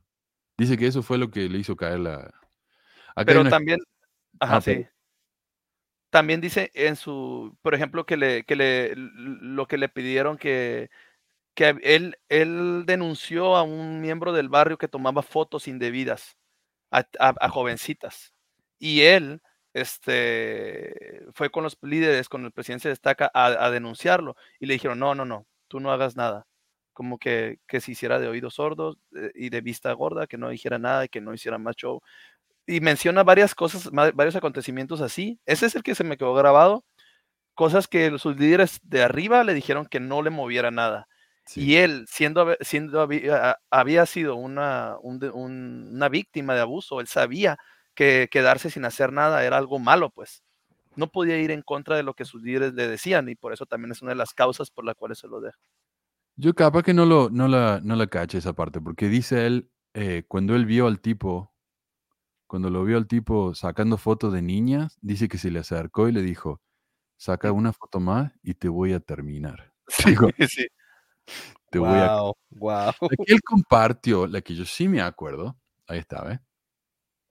Eso es como la lotería del obispo, ¿no? O sea, a veces te tocan obispos que son así bien, como bien este, altaneros, o se podría decir como que se les sube el poder a la cabeza, y a veces tocas obispos así que realmente te quieren ayudar bien, o sea, bueno, en este caso no sé si terminarlo sería ayudar bien, pero, pero de todas maneras, o sea, ese tipo de actitudes, este, de saber que eso está incorrecto y que el, no hacer nada también es, está mal.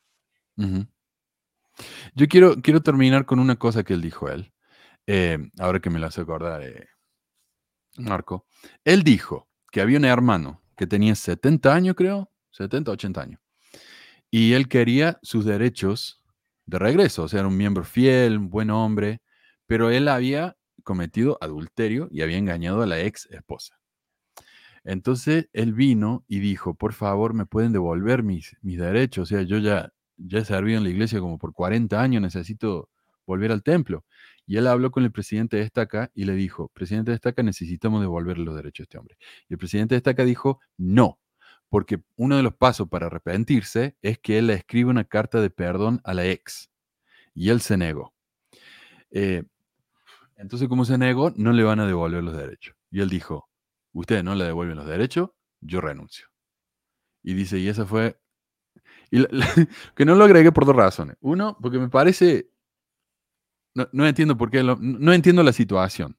Pero así como le presentó él, me parece que este hombre estaba siendo medio como irracional, ¿no? Al no pedir disculpas a la esposa. Eh, no sé. Y la otra es que, eh, que él dice, y yo usé eso como excusa para renunciar. Y no me gustó la palabra excusa. No sé. Es como que rebaja, ¿no? El, el, todo el, resto de la presentación. Por eso no lo, no lo incluí, pero me parece que tal vez se expresó mal. Le, quiero dar el beneficio de la duda, pero bueno.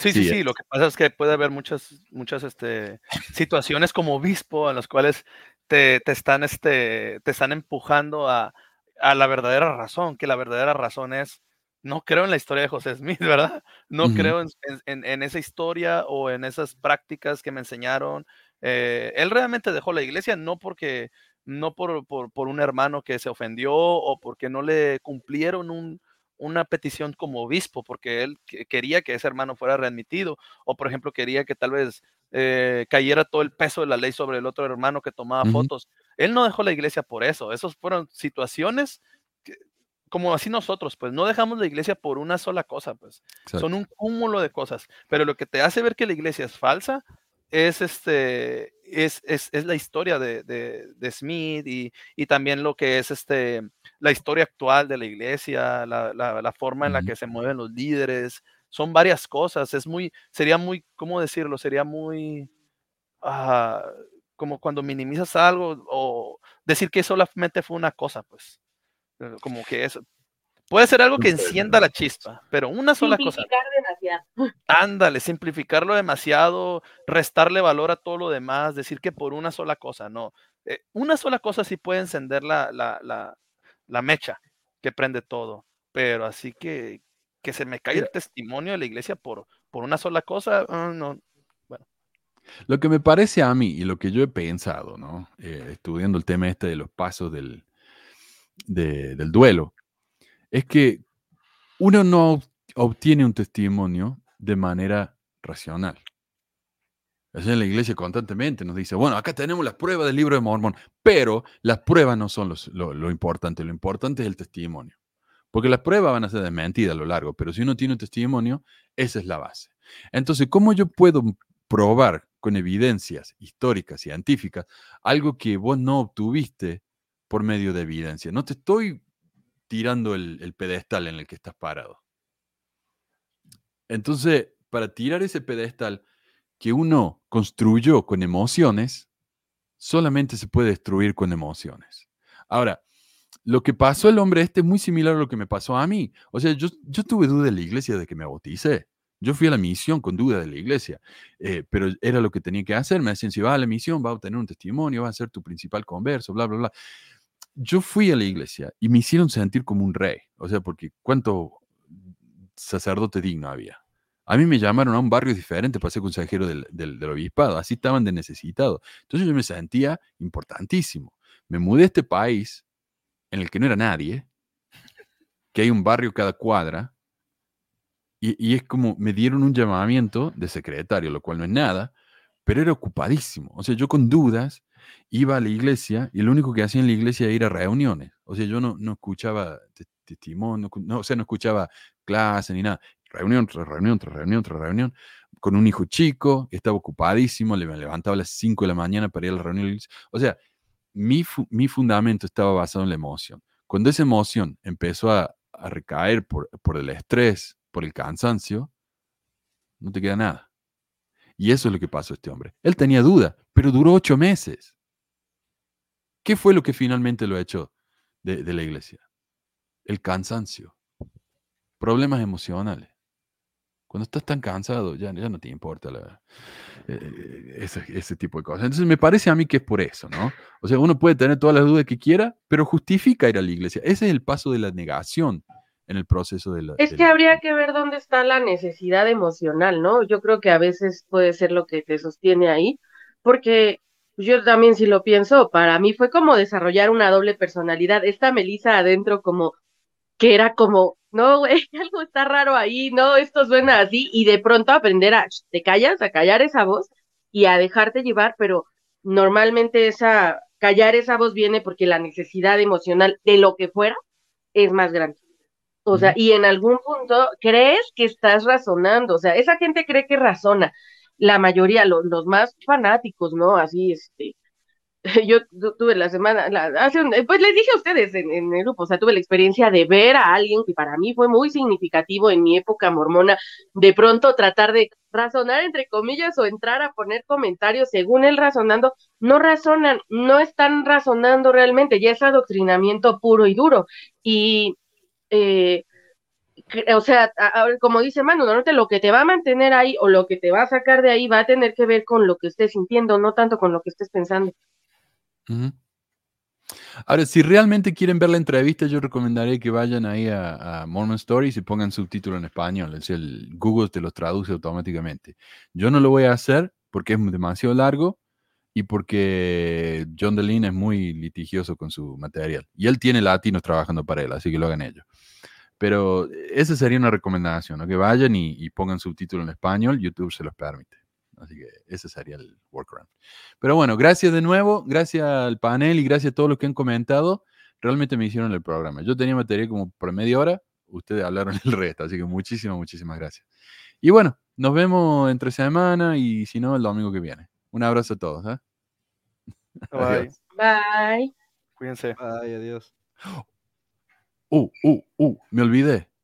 Tengo que agradecer a Jerry y a Andrés. Perdón, perdón, perdón, perdón, perdón.